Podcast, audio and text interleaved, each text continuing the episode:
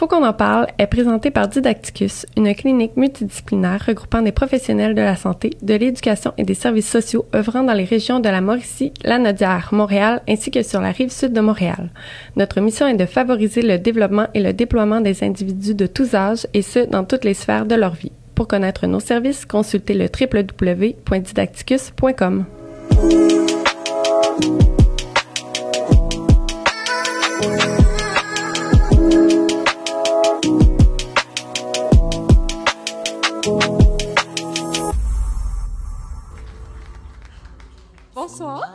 Oh mon Dieu. C'est, c'est incroyable. Première expérience pour nous, juste parler dans un micro de même. C'est quelque chose. C'est déstabilisant. C'est déstabilisant, mais on dirait que. Vous êtes nombreux? Oui. Quand même, beaucoup. ça veut tuer. Oui, puis on dirait que on savait que c'était sold out, mais cinq minutes avant, on pensait encore qu'il allait juste avoir nos mères puis nos frères sœurs dans la salle, fait que c'est quand même quelque chose. Puis, euh, petite anecdote comme ça, j'ai failli faire le show tout seul. Ça a failli être mon one-man show dans le fond parce que hier, Rose s'est tapé une migraine ophtalmique, qu'on dit? C'est ça.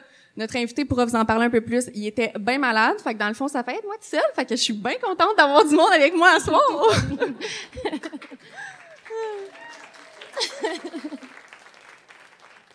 Hey, merci tellement d'être là. On dirait là, je comprends quand le monde dit que tu vois rien sur une scène, mais merci tellement à tous ceux qui sont là. On est tellement contents. Effectivement, j'ai pu me joindre euh, avec bonheur aujourd'hui. Il y a un peu de stress, vous pouvez vous imaginer. Et euh, petite anecdote aussi, est-ce qu'il y en a qui sont venus pour un show d'humour ce soir? Ah, il y en a que oui. OK, non, c'est que en fait, jusqu'à hier, euh, ma belle-maman, que je ne vois pas présentement, euh, qui est ici, bien sûr, euh, jusqu'à hier, euh, m'appelle pour me dire euh, comment tu te sens, le show s'en vient, etc. Puis là, je lui dis que je suis stressée puis que j'ai peur de pleurer. Puis là, elle me demande comment ça, t'as peur de pleurer, de rire? Puis là, je suis comme, ben, tu sais, je te rappelle le thème de, de, de, de, ce qu'on va aborder avec Joe. En fait, son enfant est, malade. Puis là, elle me dit, ben, c'est pas un show d'humour. Fait que là, tous ceux qui sont ici ce soir grâce à ma mère qui m'a fait une publicité de show d'humour, j'espère que vous serez pas déçus. On n'est pas si drôle, dans le fond. Donc, euh, s'il y a des plaintes, c'est Sylvie Godon, son nom. je t'aime, maman. Donc, euh, en fait, on espère que vous serez pas déçus, mais je suis certaine que ça va super bien se passer parce que l'invité qu'on reçoit, c'est, je pense, la définition même de quelqu'un qui jauge entre le rire, entre l'émotion. Euh, c'est un invité euh, qu'on est tellement chanceuse et reconnaissante de pouvoir recevoir euh, aujourd'hui pour le live. Première fois, en plus, euh, devant public. Donc, euh, en fait, euh, on n'aurait pas pu faire cette expérience-là sans tout le support qu'on a reçu. Vraiment, puis vraiment contente de vivre ça en live avec vous pour la finale de la saison 2, parce que sans le savoir, vous assistez présentement au tournage du 20e épisode de Faut qu'on en parle. Donc, encore une fois, merci beaucoup d'être là. Puis ceux qui nous connaissent, vous savez que c'est ça, c'est quelque chose qui peut euh, quand même nous stresser, mais honnêtement, on pourrait rien faire de tout ça euh, sans vous. Fait qu'on a des petits remerciements. On fait tout un chose à l'envers, nous autres, fait qu'on va commencer par les remerciements avant d'accueillir notre invité. Effectivement, puis on n'aurait jamais pu commencer ce projet-là sans, euh, euh, en fait, tellement de partenaires, mais tout le soutien qu'on a reçu de tout le monde qui est autour de nous, mais aussi, euh, je le regarde, mais je le regarde pas parce que je vois pas vraiment. Euh, Didacticus, en fait, euh, qui a embarqué dans le projet euh, jour 1, dans le cadre de porte, quand on a lancé cette idée-là, ils ont dit oui le, le moment même, puis ça a pu permis de se concrétiser, en fait, là, par le, le fait même. Donc, sans vous, on ne pourrait pas être là aujourd'hui, puis on tient à vous remercier beaucoup. Merci.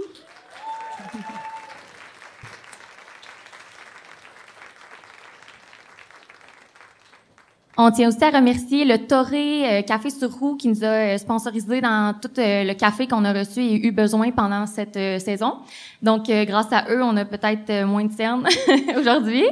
Euh, on a aussi Bianca de BLS événements qui a fait notre événement de un an, mais aussi de un an, ça fait même pas un an encore, Saison 1. de saison 1. Puis euh, qui est la décoratrice ce soir, donc euh, qui est responsable de tous nos beaux souvenirs. Donc euh, merci Bianca. Vraiment.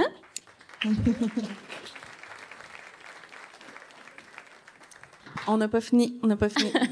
on, tient vraiment à remercier aussi l'équipe de Brigade Web, plus principalement Seb Salois, Albert. Pour vrai, les gars sont malades. Ils font tout, tout, tout pour nous. D'après moi, ce soir, on leur dit, faites le choix à notre place, puis ils le faisaient, là. C'était excellent, d'après moi, ils étaient meilleurs que nous, là. Euh, donc, Seb, Albert, merci d'être là vraiment encore ce soir avec nous. Aussi, petite mention spéciale pour nos outfits, parce que ceux qui nous connaissent, vous savez qu'on se change 150 fois avant de faire quelque chose. Donc, merci beaucoup à l'équipe du S3 Mauricie, Virginie, qui est ici ce soir. C'est sa fête, en plus! Sa fête, Sa fête! Bonne fête, Vivi! Puis aussi, là, il était une fleur qui nous a aidés pour notre beau décor. Et finalement, à l'équipe de l'entité ici, plus précisément, là, Joe Verono, qui nous supporte là, depuis le début dans ce beau projet qui est de faire un live. Quand il nous a proposé ça au mois d'août, on était là hors de question. C'est sûr qu'on fait pas ça. Finalement, ça a mijoté un peu. Puis au mois d'octobre, on y aurait écrit. Puis on était comme, ah, peut-être intéressé finalement. Fait qu'on est ici ce soir. Donc, merci à tous nos partenaires là, de nous suivre puis de nous supporter dans tout ça. Un gros merci aussi à Danick Bastien qui a fait notre musique Oui, euh, que vous avez pas entendu mais qu'on va peut-être reprendre plus On va tard. peut-être l'écouter plus tard. Euh, qui est à chaque épisode en fait donc il nous suit depuis le début euh, de la saison aussi 1 et 2. Donc, euh, assez jasé, sans plus tarder. On reçoit aujourd'hui l'humoriste, réalisateur, animateur, faut pas que j'oublie rien, auteur, euh, comédien, euh, qui est une personne d'exception puis qui est connu, je pense, euh, sous multiples facettes. On reçoit Jonathan, Jonathan Roberge.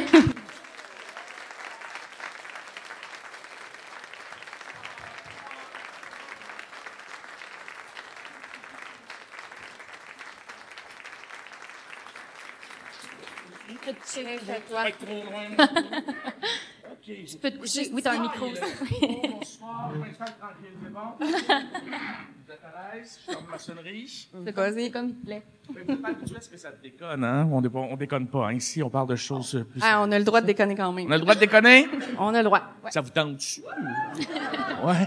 Faites un show gratuit. Un show d'humour, finalement. Ma mère, elle va être satisfaite.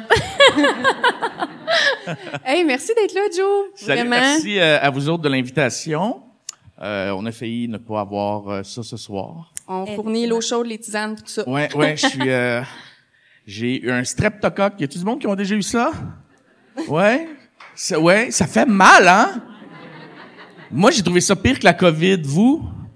Ouais, j- euh, dead dans mon lit depuis euh, plusieurs jours. A pu bouger. J'ai annulé tous mes autres projets. Puis là, je savais qu'il y avait plein de billets de vendus pour ce soir, puis c'était sold out. Qu'une partie des profits allait à la Fondation du CHU, avec qui je suis souvent associé. Puis j'ai fait, ah, je serai plus contagieux rendu là, avec mes antibiotiques, je vais me botter le cul. Fait que je suis parti de mon lit à Saint-Hilaire, puis je me suis emmené ici. Je fais ça, puis après ça, je crisse mon camp. et je retourne me coucher avec mon sac magique, mes tisanes, puis mon miel. Fait que ça va être ça ce soir. Eh, merci tellement, Joe. Là, on Mais merci à vous, quoi, merci mais- à vous, merci à vous de donner des sous euh, à cette cause-là qui me tient beaucoup à cœur. Ben pour nous, c'était comme d'une évidence avec tout ton cheminement qu'on qu'on remette une partie euh, dans la visée aussi de notre podcast, de remettre une partie des fonds euh, Ouais. à cette belle organisation. Merci. Donc, euh, en fait, Joe, on, là, on s'est jasé ça dans l'âge et tout, mais euh, nous, on te connaît sous l'angle humoristique, on te connaît euh, sous l'angle de l'animateur, la radio, etc. Mhm. Euh, les gens, probablement ici aussi, te connaissent euh, davantage sous cet angle. Euh, par contre, derrière ça, est une personne, euh, là, j'ai j'ai la têteuse, mais d'exception. Parce Oh, que- shit. D'exception. J'aime ça. Je Mais c'est vrai parce que ton implication est quand même incroyable puis ton cheminement personnel aussi. Aujourd'hui, on a eu la chance que tu acceptes de venir te livrer davantage sur ta vie personnelle, plus particulièrement en lien avec le vécu de ton fils Xavier. Euh, donc, euh, on a la chance d'avoir le, le bout plus émotif euh, de ce. Joe Roberge. Donc, euh, on, on voulait comme te remercier d'abord de- d'accepter d'ouvrir cette, euh, cette sphère-là de ta vie qui est quand même très émotive, puis euh, Ouais. de permettre aux gens d'en- d'entendre ton histoire qui peut en inspirer plus d'un, ça c'est certain. Absolument. Je j'en parle depuis comme quatre ans. J'ai pris la décision d'en parler parce que les deux premières semaines où j'en avais pas parlé, je vivais comme dans le secret du cancer de XA et les gens continuaient à me demander des selfies partout où j'allais et ils me demandaient de je sais pas, j'allais quelque part puis hey, j'ai ton livre dans mon char, tu veux-tu me le signer? Puis là toi tu sors de Sainte-Justine puis tu fais le crissement pas. Puis t'as juste le goût de pleurer, puis là, j'étais fake, puis je prenais des photos avec tout le monde. Puis j'ai vraiment de la misère à, à, à jouer ce game-là. C'est quelque chose qui, déjà, à la base, me rend... Je suis un anxieux, terriblement anxieux dans la vie. Puis ça me fait faire des crises d'angoisse d'être connu, puis de devoir gérer ça. Puis là, je devais le gérer, en plus, avec faire à semblant que mon... que toute, toute ma vie allait bien, là, parce que je venais d'annoncer un one-man show. Parce que moi, j'ai appris le cancer de XA la journée de ma conférence de presse. Fait que là, c'était comme... C'était beaucoup à, à gérer. Fait que là, j'ai décidé d'en parler pour que les gens comprennent que s'ils me voient à l'épicerie puis que j'ai les yeux boursouflés puis que j'ai pas envie de parler, ça va se sentir puis ils viennent pas me déranger. Fait que je te dirais que ça l'a aidé. Ça m'a comme un peu donné une distance. Et aujourd'hui, c'est rendu peut-être l'inverse avec ça. là. Comme tout le monde vient me parler du cancer de quelqu'un dans sa famille. T'es comme le thérapeute, là. Ouais, puis je suis comme, je connais rien. Ils me donnent des noms de maladies que je ne connais pas. Ah, moi, ma grand-mère, elle a eu un stome, là. J'étais comme, ah, OK. C'est- C'est ça, là. Comme ton garçon, tu fais, non, c'est pas ça. C'est pas celui-là, c'est pas celui-là. Il y a même des gens, des fois, qui font, mon fils aussi a eu une leucémie.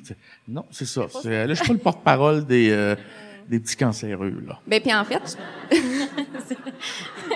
je pense que c'est quelque chose aussi qui est quand même commun dans le milieu humoristique. Tu sais, on en a reçu quand même plusieurs humoristes sur le podcast, c'est ce qu'ils disent.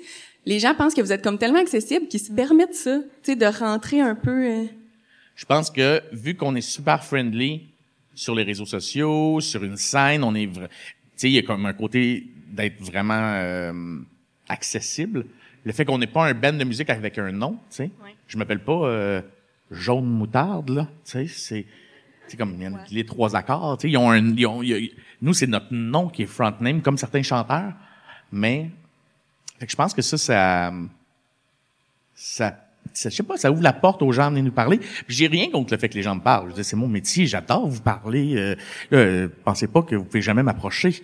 Juste que des fois, il y a des moments. Tu sais, euh, à Sainte-Justine, en train de pleurer en mangeant une omelette, fais un peu ça, Peut-être hostie. pas le temps. Puis Peut-être pas le moment. justement, tu sais, on l'effleure, tu sais, au niveau de Xavier, puis tout ça. Si on se ramène en novembre 2019, si tu Ouais. veux contextualiser, Ouais. Euh, je suis en train d'annoncer ma, mon premier one-man show que j'avais attendu 10 ans avant de le sortir. Ce qui était un show que peut-être des gens ici avaient des billets pour venir le voir. Et ça s'appelait euh, Bisous. Et euh, je suis en entrevue avec le Journal de Montréal et j'arrête plus de recevoir des textos. Fait que je fais juste prendre mon sel parce que euh, je suis facilement déconcentrable. Puis ça fait bzz, bzz, bzz. Fait que je l'ai juste pris, je l'ai donné à, à l'attaché de presse, puis j'ai dit, je, je reçois des textos, puis juste checker, puis fait, c'est ton ex. Puis là, je le prends, puis je suis vraiment en bon terme avec mon ex. Fait que, tu sais, c'est pas, ah non, genre, réposer euh, n'importe quoi, là, genre, je l'aime vraiment beaucoup. Fait que je prends mon sel, puis là, elle me dit, viens me rejoindre à Sainte-Justine, je viens de rentrer avec Zap. Là, je suis comme, ah. Elle est infirmière dans la vie, fait que si elle a panique, genre, un, deux, deux de ses défauts, moi, dans la vie, je trouvais, à l'époque, qui fait qu'on n'est plus ensemble, euh, et, et j'ai le droit de le dire, j'ai plein de défauts, moi aussi. Et, et- et deux défauts qu'elle a, c'est qu'elle est très boquée dans la vie. Genre, tu peux dire que le ciel, mettons, tu dis le ciel est bleu, puis si elle a dit qu'il est jaune, tu, tu vas, tu pourras jamais dire il est jaune. C'est hors de question qu'il soit bleu, mon chum. Là. tu peux même pas négocier. Et euh, le fait qu'elle ne panique jamais. Fait que si elle panique, genre sauve-toi là, c'est ça va pas là. C'est quelqu'un de très lay back, tu sais.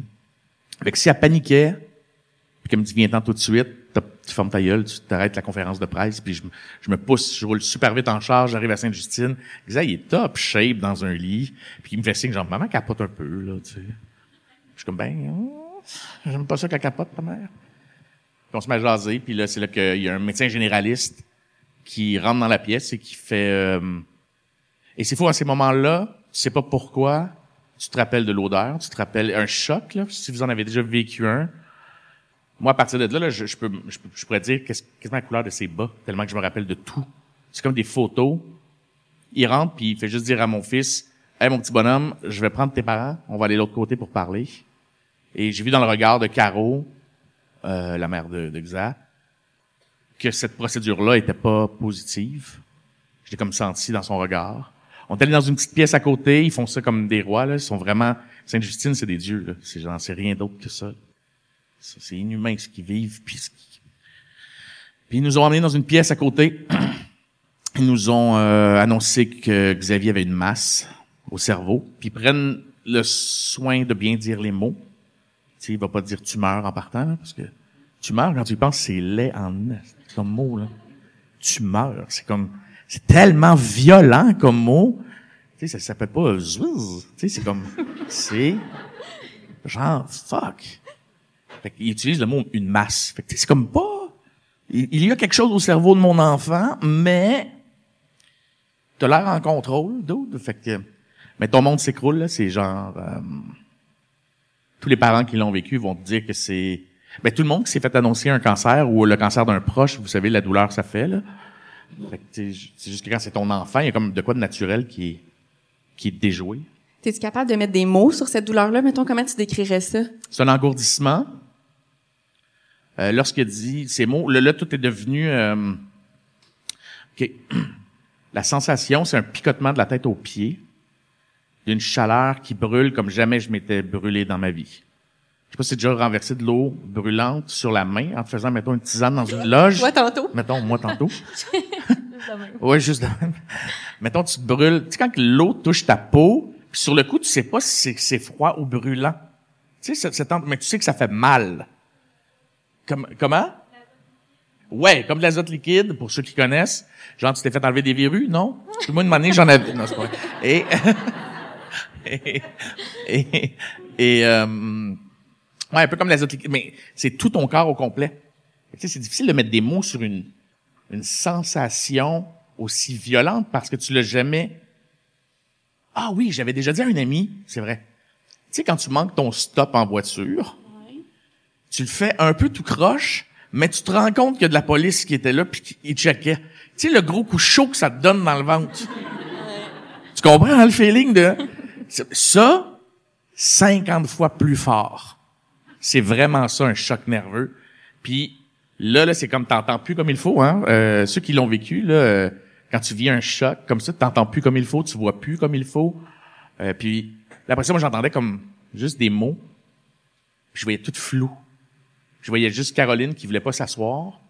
Puis le docteur arrêtait pas, de dire asseyez-vous, s'il vous plaît, asseyez-vous. Puis elle faisait juste dire non, non, non, non, non. Et euh, ils nous ont vite rattraper en disant est-ce que vous voulez des médicaments, est-ce que vous voulez quelque chose, voulez-vous voir une psy, est-ce que le travail social peut venir vous aider en ce moment? Tu sais, tout de suite, ils font, vous allez être pris en charge. Puis ça, Sainte-Justine, encore une fois, c'est un hôpital comme un hôpital devrait être à la base. Tu sais, on t'annonce une nouvelle atroce, ça sera pas long. Assis-toi ici, une petite tisane, tu veux-tu quelque chose à boire? Il y a une travailleuse sociale qui s'en vient t'aider. Puis là, avec ça, tu l'annonces à tes parents, ce qui. Ça, c'est puis l'annoncer à son enfant. Ouais. Euh, pendant les deux premières années, parce qu'après ça, et l'affaire, c'est que nous, il a fallu qu'on fasse semblant qu'il y avait rien pendant 20 minutes. Parce que le médecin généraliste n'est pas un neurochirurgien. Il t'annonce que lui voit, mais il y a un spécialiste qui va dire comment il va l'enlever. C'est quelqu'un qui dit comment il va le traiter. Fait que tu peux pas aller plus vite que cette machine-là. Puis faut que tu acceptes que 20 minutes, c'est très rapide pour un neurochirurgien de regarder des images puis trouver une stratégie pour sauver la vie de ton gars, pour te rassurer. Puis ça, ils le font à merveille. Fait qu'ils nous ont dit, retournez dans la chambre, dites rien à Xa pour l'instant. Mais Xavier est tellement intelligent, je pouvais pas lui mentir. Fait qu'on est revenu, sa mère est arrivée pour rentrer dans la chambre, elle fait, hey, je vais aller aux toilettes. Bien joué!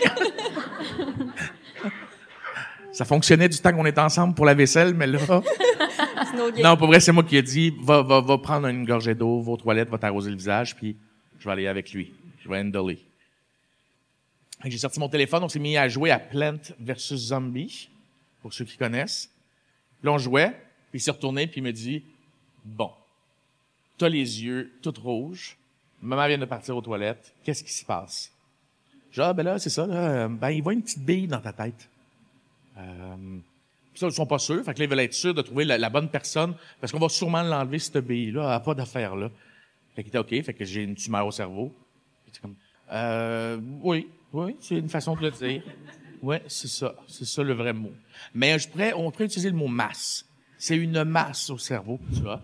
Et euh, là, ils savent pas la texture qu'elle a, ils savent pas exactement. Le, c'est, c'est con, mais pour ceux qui connaissent pas les tumeurs, là, c'est, c'est, il y a, il y a plus de sortes que 20 à sac, je pense. C'est comme la texture, de quoi est composé à l'intérieur versus, c'est-tu comme un œuf cuit dur? C'est-tu comme un œuf cuit pas assez? Est-ce que c'est comme une giblotte brouillée d'œuf? Est-ce que c'est de la glu qui va coller? Est-ce que elle va tout se défaire quand on va essayer de la prendre, elle va s'éparpiller dans le cerveau, puis là, c'est, toutes des cellules qu'il faut pas échapper. Fait que, il y a beaucoup de choses à, à, considérer. Et peut-être qu'un neurochirurgien m'écoute en ce moment c'est pas totalement ça, Robert. Puis je vais, c'est à peu près ça, j'ai compris, fait ta gueule. C'était mon choc nerveux, OK? Laisse-moi le. C'est mon histoire. C'est mon histoire. Puis, puis finalement, ben, 20 um, minutes après, il y a un dieu qui est arrivé qui s'appelle le docteur Alexander Vale, qui est le... C'est rendu mon man crush, là, je pense, là.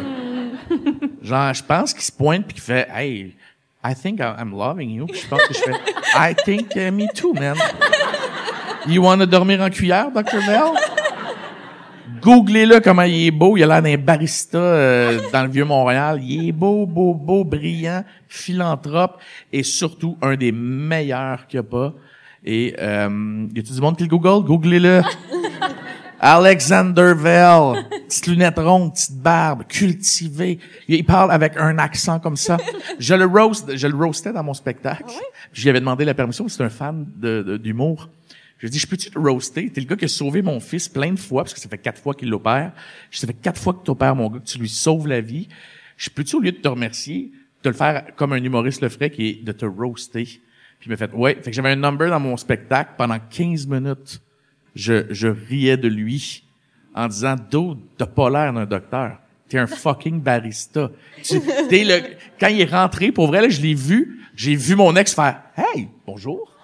Et, quand t'as été dix ans avec quelqu'un, tu connais un peu genre là où elle va tourner la tête, puis tu fais ah, elle est infirmière en plus, un neurochirurgien, plus beau que n'importe qui dans Grey's Anatomy.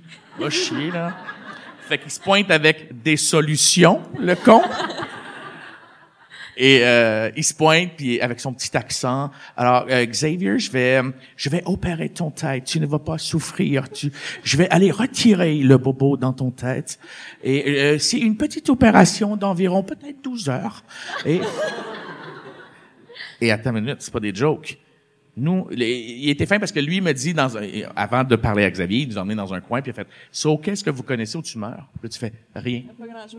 Fait qu'il dit, moi, c'est ma job de tous les jours. Ça, j'en enlève tous les jours et je réussis tous les jours. Fait que je sais que pour vous, c'est immense. Mais moi, pour vrai, c'est rentrer travailler. C'est un changement d'huile. Surtout là où elle est dans sa tête. Je t'enlève ça comme ça. Ton gars, il veut faire quoi? Rejouer au hockey? Il va rejouer au hockey. Fait que là, je le sais que ça fait mal. Je le prends en cœur. Il est pris en, en charge. Vous avez pu, tu sais, respirer un peu. Là, il dit, qui veut l'annoncer? Là, je suis comme, toi? Check ce que tu fais. tu l'annonces. Et il m'a dit, c'est toujours mieux que ça soit un parent que quelqu'un qui connaît pas. Pour pas que ça lui fasse peur, pour pas que... Et moi, je vais répondre aux questions. Fait que là, je me retourne en faisant, hey, mon ex, c'est une infirmière. Elle va s'en occuper. Et je vois dans sa face, ça fait, non. Je moi non plus, je veux pas. Puis là, j'ai vu dans son visage que ça, elle serait pas capable de dire ces mots-là à. Parce que c'est, la meilleure maman du monde, puis elle pourrait pas le faire, tout simplement. Fait que j'ai fait, ah, je vais être- essayer d'être le meilleur, là. Fait qu'on est rentré dans sa chambre, les trois, comme si on était, genre, ses sauveurs, là, je pense, là. Puis je, je me rappelle de marcher comme, quand tu dis un choc, là, on part de la pièce, je suis le docteur, puis il a arrêté sur le bord de la porte, il m'a fait signe, tu peux entrer. Parce qu'il est galant, en plus, là, tu sais. il voulait sûrement me watcher le cul. Et, Certaine. et euh, on est entré dans la pièce et Xavier avait un sourire de shoot. Puis euh, ça, ça m'a shaké. J'ai fait ah wow, j'ai réussi, euh, j'ai réussi dans la vie, tu sais. Parce qu'élever un enfant, c'est vraiment une fierté dans la vie. Puis tu oui, on a fait des séries ensemble. Puis oui, c'est un petit garçon qui a beaucoup de talent. C'est quelqu'un de très intelligent. Mais là, de le voir, genre faire, hey, c'est correct, dites-moi-le, genre. Et euh, je lui ai dit, ben écoute, t'as une tumeur, mon grand? Ça, c'est l'homme qui va te l'enlever euh, demain. Fait qu'il était OK. Et là, je suis arrivé pour... Là, il me dit, c'est-tu un cancer? Puis on le savait pas encore. Parce qu'il faut que t'attendes qu'il l'apprenne, puis qu'il la regarde dans un microscope pour te dire si c'est malin ou bénin. Et finalement, euh, je suis parti à pleurer. J'étais pas capable de finir ma phrase. Et le docteur, trop de cul, trop parfait, m'a juste fait un... So, Xavier, je te promets que tu vas rejouer au hockey. Je vais t'enlever ça, ça va prendre deux minutes. Puis il nous a tout rassurés. Et Xa a fait... Euh, là, je parle beaucoup, là, mais c'est... Euh, c'est une longue, une longue affaire pour répondre à plusieurs. Xaï s'est retourné vers moi. Et nous, on a un running gag dans notre famille depuis que mes gars sont petits. Je dis toujours, moi, je suis un gars de logique. Il faut que les choses soient comme ça. Genre, si c'est, s'il pleut dehors, t'as pas d'imperméable et tu chiales qu'il pleut, je serais pas capable de te dire femme ta gueule. De, de pas te le dire. Genre, il pleut, Chris, mets-toi un imperméable, pourquoi tu chiales? C'est comme un plus un.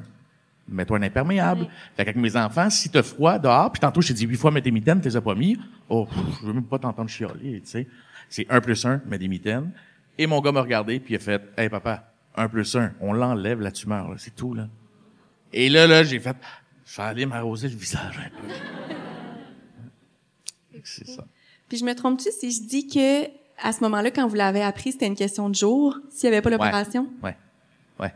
Euh, Xa, euh, sa tumeur, c'est un épandymome. Et euh, on ne sait pas ça faisait combien de temps qu'elle était là. Elle était rendue grosse comme euh, un petit avocat. Et était super bien placée, même si elle était grosse. Mais euh, elle a appuyé dans sa forme, elle a appuyé à un endroit dans ta tête qui sert à, gérer tout ton système euh, digestif.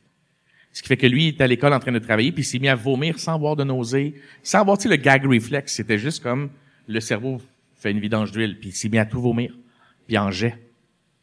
Ça faisait quelques jours qu'il y avait des chocs électriques dans sa tête vraiment intenses. Pas des chocs, il ne paniquait pas, ceux qui, tu sais, quand tu te coinces de quoi, tu dis, ah, j'ai eu un choc. Non, pas ça, OK? Genre, choc électrique, les gens m'y lâchaient, là. On pensait que c'était une commotion parce qu'il s'était fait plaquer. Et euh, ils nous ont dit, parce que j'ai fait, il reste combien de jours à vivre à mon fils? Il dit, si on l'enlève pas, c'est 10 jours. Genre, c'est les... Hey. Ouais. Puis le pire, c'est qu'il y a des urgences qui rentrent, fait qu'il faut que le docteur qui dit, on l'opère demain, il vienne voir, puis malgré... Puis ça, je peux, je ne chiale pas contre le système de santé. Du tout, du tout, du tout, et je ne chiale pas contre eux en ce moment. C'est, c'est la réalité, c'est qu'il y a des gens qui arrivent en ambulance, ils ont besoin d'un neurochirurgien là. Lui, il faut qu'il prenne une décision entre OK, l'autre, il en reste 10 jours, mais lui, si je l'opère pas là, il meurt. Mais l'affaire, c'est que je peux pas opérer 16 heures, c'est comme un troqueur. Il peut pas opérer deux fois 16 heures de suite. Il faut qu'il y ait une nuit avec un minimum, tu sais, je dis. Il doit y avoir un syndicat qui, qui oblige ça, tu sais. Fait que nous, c'est arrivé qu'il est rentré dans la chambre vraiment décrissé. C'est pas un beau mot. Débiné, avec un visage long. Il s'est assis sur le lit de Xa, puis il a fait Hey, je suis désolé, mon petit bonhomme, euh, je pourrais pas t'opérer demain. Et le Xa fait Hey, wow, moi, c'est une question de jour, là.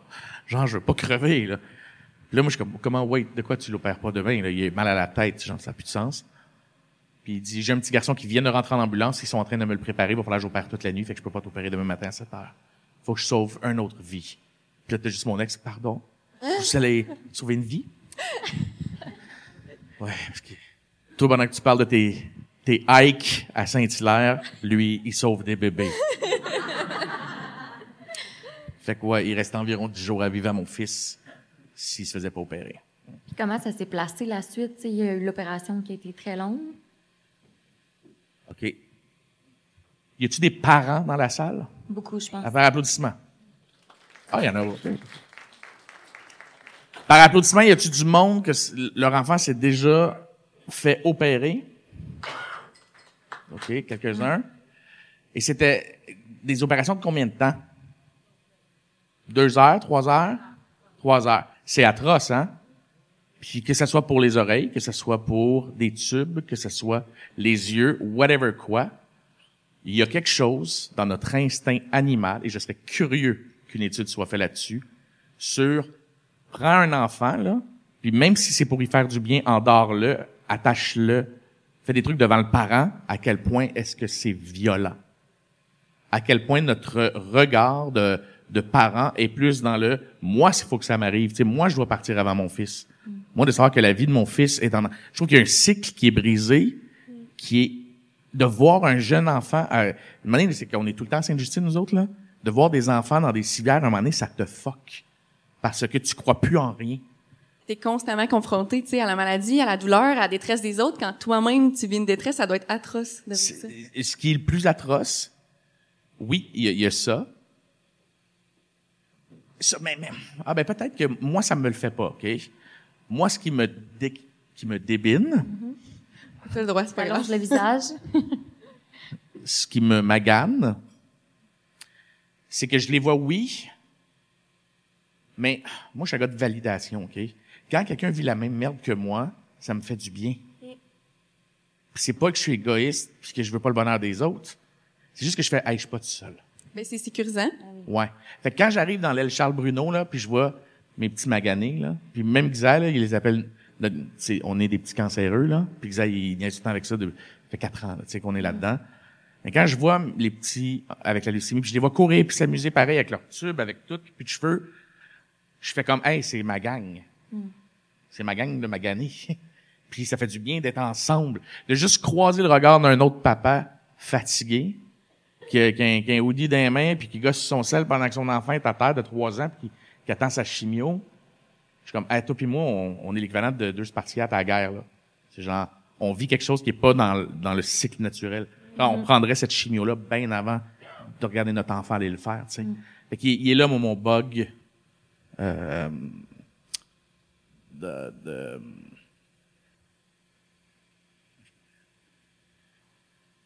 qui, me- qui me, ah, c'est ma validation. Ce que j'essaie de dire, c'est que je veux pas sonner euh, que le monde pense que je suis amer là. Mais quand tu sors de l'hôpital après, c'est, c'est- le, le plus gros défi, c'est de pas en vouloir à tout le monde.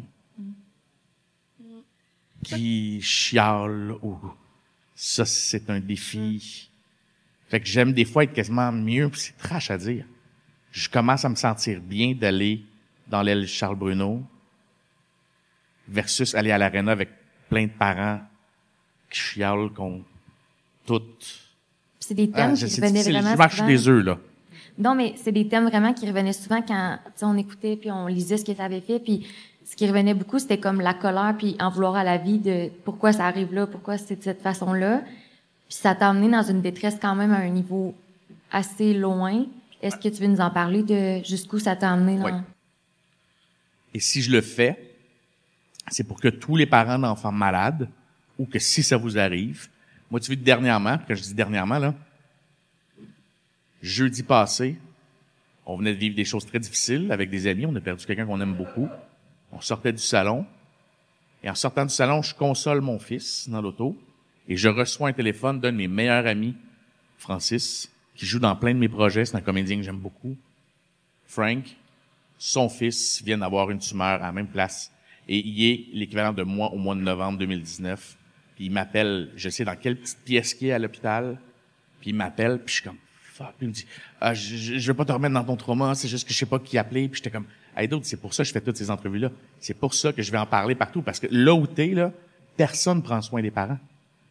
Personne, parce que oui, l'enfant est malade, mais l'effet, qui, le, le, backslash de marde que les parents ont, tu tombes dans une colère, dans une détresse, dans une...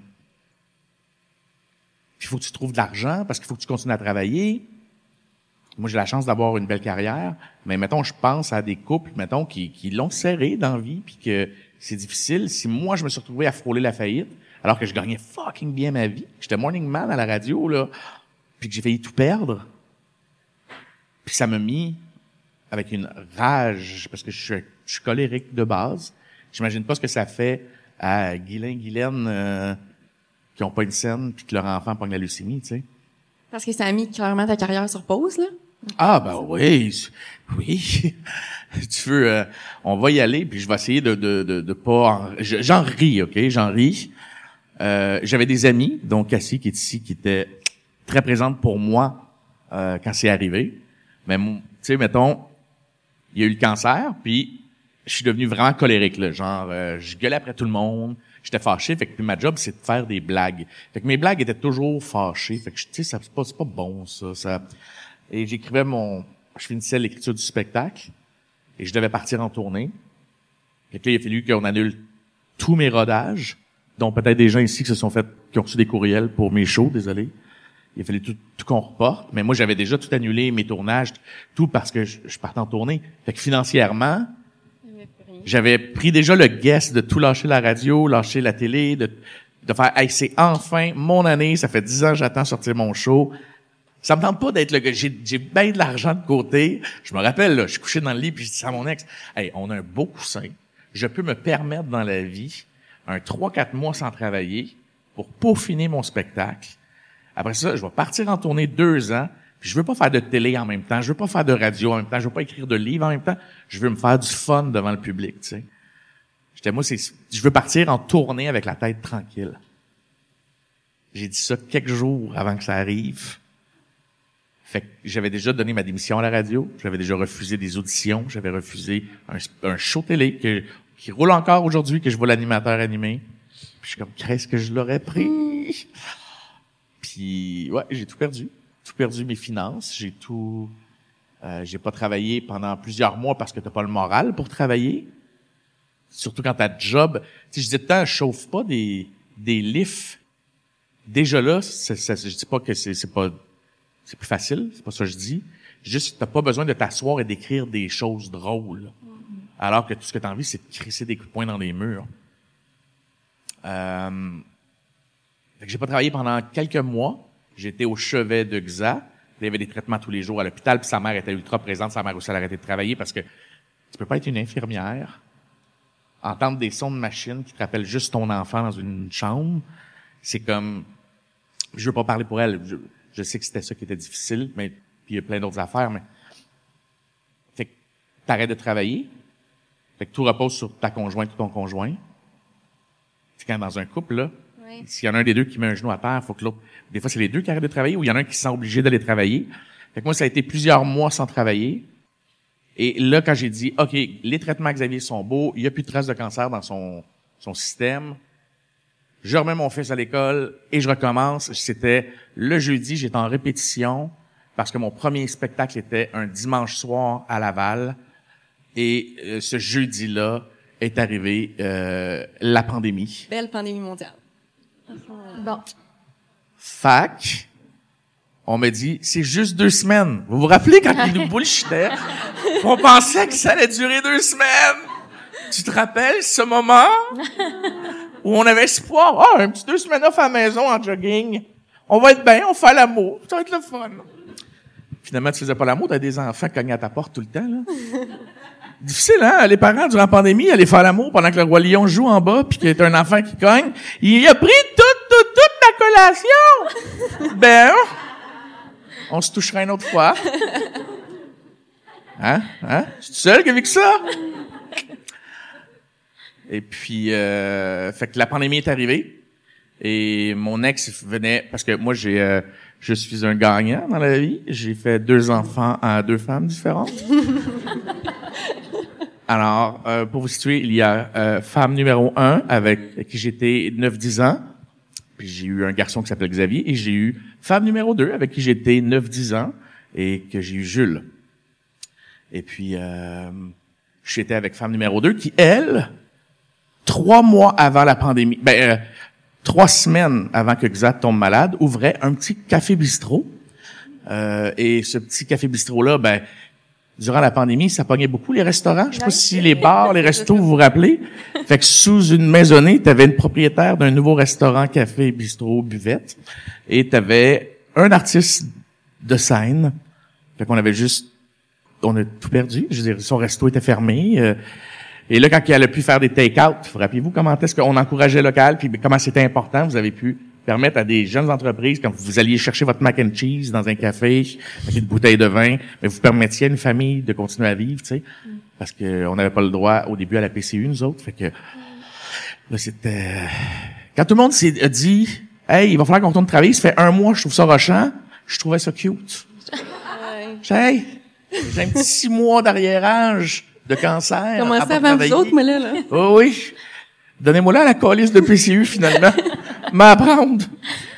Puis, euh, fait que c'est ça. Euh, je, je sais même pas pourquoi je... Mais on, on parlait d'impact, en fait, là, sur euh, tout le système familial que ça a eu, parce que, oui, euh, notamment un autre enfant aussi, qui est dans la situation... euh, c'est un bout qui, qui a été beaucoup, euh, je pense, abordé avec toi de comment on deal avec ça, avoir un enfant malade, mais aussi un autre enfant qui, qui est là Ça, là. également.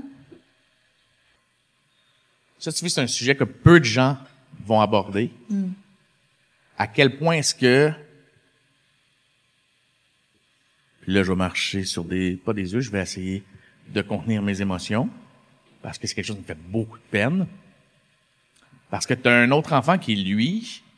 Euh, tu veux pas le tasser. Mais la réalité est que c'est ça qui se passe. C'est pas que tu le veux Mais non. tu passes tes journées à Sainte-Justine, mais tu veux le protéger pour pas qu'il voit son frère là avec toutes ses cicatrices puis dans un lit parce que tu fais que je vais pas y faire un, un, un trauma à lui. Tu sais, il est tout petit, il a trois ans. Fait que tu sais, il comprendra pas là. Puis l'autre esti, il est de même dans un lit. euh. Fait que là, c'est de faire comme ah euh, Xavier, euh, il est parti en vacances. Hey, Xavier, puis de manière, tu mens. Puis de manière, mentir, moi je suis pas bien là-dedans. Moi, je suis un gars de c'est ici, c'est dans ma face. J'ai, j'ai ça, man. Ah, tu sais que ça me, je suis Mais pas c'est lourd porter ça aussi, là. C'est lourd, là, d'aller se coucher puis qui fait, euh, Xavier, il est où? Puis t'es comme, ah, Xavier, euh, ce soir, il est en tournoi d'hockey. Le moment donné, t'as pas le choix de dire, ah, il s'est cogné la tête. Fait que là, il y a, il y a un bobo, là. Le moment donné, quand ça fait quatre fois, que, ça fait trois fois que ça se fait opérer au cerveau, là, un moment donné, euh, il commence à comprendre, là. Il est pas con, là. Il est rendu à cinq ans, tu sais. Puis je l'aime d'un amour inconditionnel, puis j'essaie de le protéger, mais de, de, de, de pas le mettre à l'écart trop trop. Fait que moi puis sa mère, maman numéro 2, on est beaucoup là-dedans en ce moment de cette danse-là. Tu sais, il y, a- aucun livre qui te l'explique ça nulle part. Il y a pas de parents qui en parlent. Il y a pas de formation de ça. Puis à Sainte-Justine, avec tout le respect que j'ai pour eux, oui, il y a une travailleuse sociale, oui, il y a des psys, mais ils ont pas de phrase clé. Là, c'est c'est vrai que c'est difficile. Faut y aller avec comment lui il se sent. Oui, oui, tu m'as quand même pas dit quoi dire. C'est correct euh, qu'on dise qu'il est à l'arena? Si pour lui, ça lui fait du bien, ça sera ça. Ah, Mais si c'est pas la bonne chose? Tu sais, c'est comme il y a pas de. T'es dans, tu sautes en parachute, puis t'en as pas de parachute, puis c'est comme bon, ça va être mes boxers là qui vont m'aider. euh. Mais est-ce que tu as l'impression que ça a eu de l'impact sur le, le temps, la qualité un petit peu de la relation avec lui à ce moment-là? Tu il était tout petit, quand même, trois ans, c'est majeur, tu. On le sait, là, le 0,5 ans, le lien d'attachement, puis tout ça, avec papa qui vit beaucoup de choses. Énorme, énorme. Ouais, j'ai pas été, euh, j'ai pas été un mauvais père parce que honnêtement, je suis présent en, en ciboire pour mes enfants. Est-ce que j'étais un un très bon père pendant six mois? Non. Je sais exactement le premier six mois, euh, de, euh, ouais, le six mois pandémie. Parce que pendant la maladie, je pense que j'étais une, je te parle. Hon- Honnêtement, ouais, je me fais confiance. Juste comme je réfléchis en parlant, parce que je me rappelle d'une période où, tu sais, mettons, maman numéro 2, il fallait qu'elle aille travailler. Fait qu'elle était, puis c'était correct, il fallait qu'elle travaille. Je dire, faut, que l'argent rentre, elle a une business. Fait que papa est à la maison avec deux enfants, dont un qui commence à perdre ses cheveux, puis qui a des nausées, puis qui se sent pas bien, puis que j'essaie de cheery up. Et de l'autre, on est en pandémie, fait qu'on peut pas sortir, aller faire fuck all. Et j'en ai un qui est dans son terrible, fin Terrible 2. Puis t'essaies d'être le plus patient que tu peux avec. Mais là, lui, il veut voir maman, il veut aller à la garderie, il veut voir ses... Là, tu- je me rappelle que j'étais pas le plus patient. Puis que j'allais souvent dans la salle de bain à faire OK, on respire. On respire, on va aller courir sur le tapis roulant en bas. Tu cours, puis il descend. Ben là, le fait bien fini. Donnez-moi deux minutes, hostie. Fait que j'étais pas le meilleur, j'étais pas le pire. Puis je, je trouve qu'il n'y a pas d'aide pour soutenir les parents.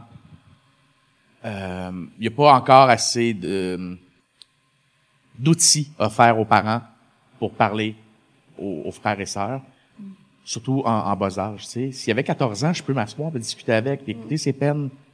Mais des fois, tu dis, c'est-tu un Terrible 2 là, qui vient de lancer à gouache, esti, où il est en réaction au fait que il vient de voir son frère descendre, avec- il a perdu la moitié de ses cheveux dans la douche, puis il a l'air de s'en foutre, mais est-ce qu'il le refoule? Est-ce que il est tout le temps en train de, de suranalyser les situations? Là, t'as l'autre qui, qui a 10 ans puis qui devient un adolescent aussi dans tout ça. Fait que là, maintenant, ah, il a claqué sa porte. C'est-tu parce que il est un ado ou c'est parce qu'on vient de Sainte-Justine puis il est dans, il a pas aimé ce que le docteur lui a dit? Fait que la, la parentalité, euh, j'ai, je l'ai trouvé extrêmement difficile. Je l'aurais pas eu facile, mettons. Puis la mère de Jules, qu'on dit maman numéro 2, mettons, elle, comment elle vivait de voir, tu sais, c'est l'enfant que tu as avec elle. Je sais pas si tu vois où je veux en venir. Ouais. Elle, comment elle se sentait là-dedans de voir toi qui est un petit avec peu moins... euh, beaucoup, beaucoup, beaucoup, beaucoup, beaucoup d'empathie. Fait que Xan n'a jamais été son beau-fils, ça a toujours été son fils. Parce qu'elle l'a élevé, parce que moi, euh, dans ma situation de champion, euh, avec maman numéro un, je lui ai dit, j'ai rencontré une maman numéro deux, et je pense que je l'aime, puis je pense que c'est pas sain de voir. Fait qu'elle me dit, si t'es pour être plus dur ailleurs, parce que maman numéro un est une perle euh, comme peu de gens sont, euh, elle me dit, va être heureux ailleurs parce que je veux ton bonheur. Fait qu'on s'est séparés et elle a tout de suite aimé maman numéro 2. Puis elle lui a tout de suite dit, t'es la présence féminine à la maison. Fait que quand je suis pas là, t'as toute l'autorité que tu veux sur mon garçon parce que je veux qu'il soit bien élevé autant par un homme que par une femme. Donc, t'es sa maman que tu le veuilles ou pas. T'as pris ce rôle-là, ma belle? Ah bah, ça vient avec un contrat. Et les deux prenaient des cafés euh, dans les semaines qui suivaient, puis ils- s'échangeaient des... Tu veux dire, euh, maman numéro 2, elle allait à l'aréna, elle attachait les patins de Xaï, avait 4 ans, elle, elle, elle lui a appris à être propre, comme elle lui a fait ses devoirs tous les soirs avec les, syllabes dans un ziploc puis tout là, tu sais, les parents d'école là. Fait que tu sais, elle a tout fait ça avec, fait que c'est son enfant. Fait que moi une fois, c'est vrai que euh, elle aimerait pas que je dise ça parce qu'elle aime pas que je dévoile trop notre vie privée, mais je vais le faire. On n'est plus ensemble. Et parce que moi j'ai vécu ce que maman numéro un avait vécu Avec maman numéro 2. avec maman numéro deux C'est vrai. pendant la pandémie. Mhm. Fait que, euh, il a fallu que je fasse, OK, comment maman numéro un avait géré ça, là? OK, alors je te souhaite beaucoup de bonheur avec lui. Euh, tu sauras qu'il il a le droit d'être dans la vie de Jules, puis il va être ma continuité. J'ai tout fait ça, je l'ai fait, je l'ai fait. Ils, ils viennent souper à la maison et je les aime. Mais, euh, ben, il faut, parce que c'est pour les kids. Puis pour moi aussi, pour ma santé mentale. Et puis, euh, quand t'aimes quelqu'un, tu veux son bonheur. Fait que, je fais, et on remercie Cassie qui était, qui m'écoutait pleurer à 10 heures le soir quand je l'appelais. Tabarnak, elle a un chum, Merci. système. Fait que, fait que euh, je crois qu'elle euh, qu'elle a vécu aussi pire que la maman. Ouais. Ouais, elle a pleuré autant, elle a, elle, euh, elle a été là durant les traitements et encore aujourd'hui, que, parce que Xa a eu des, des récidives.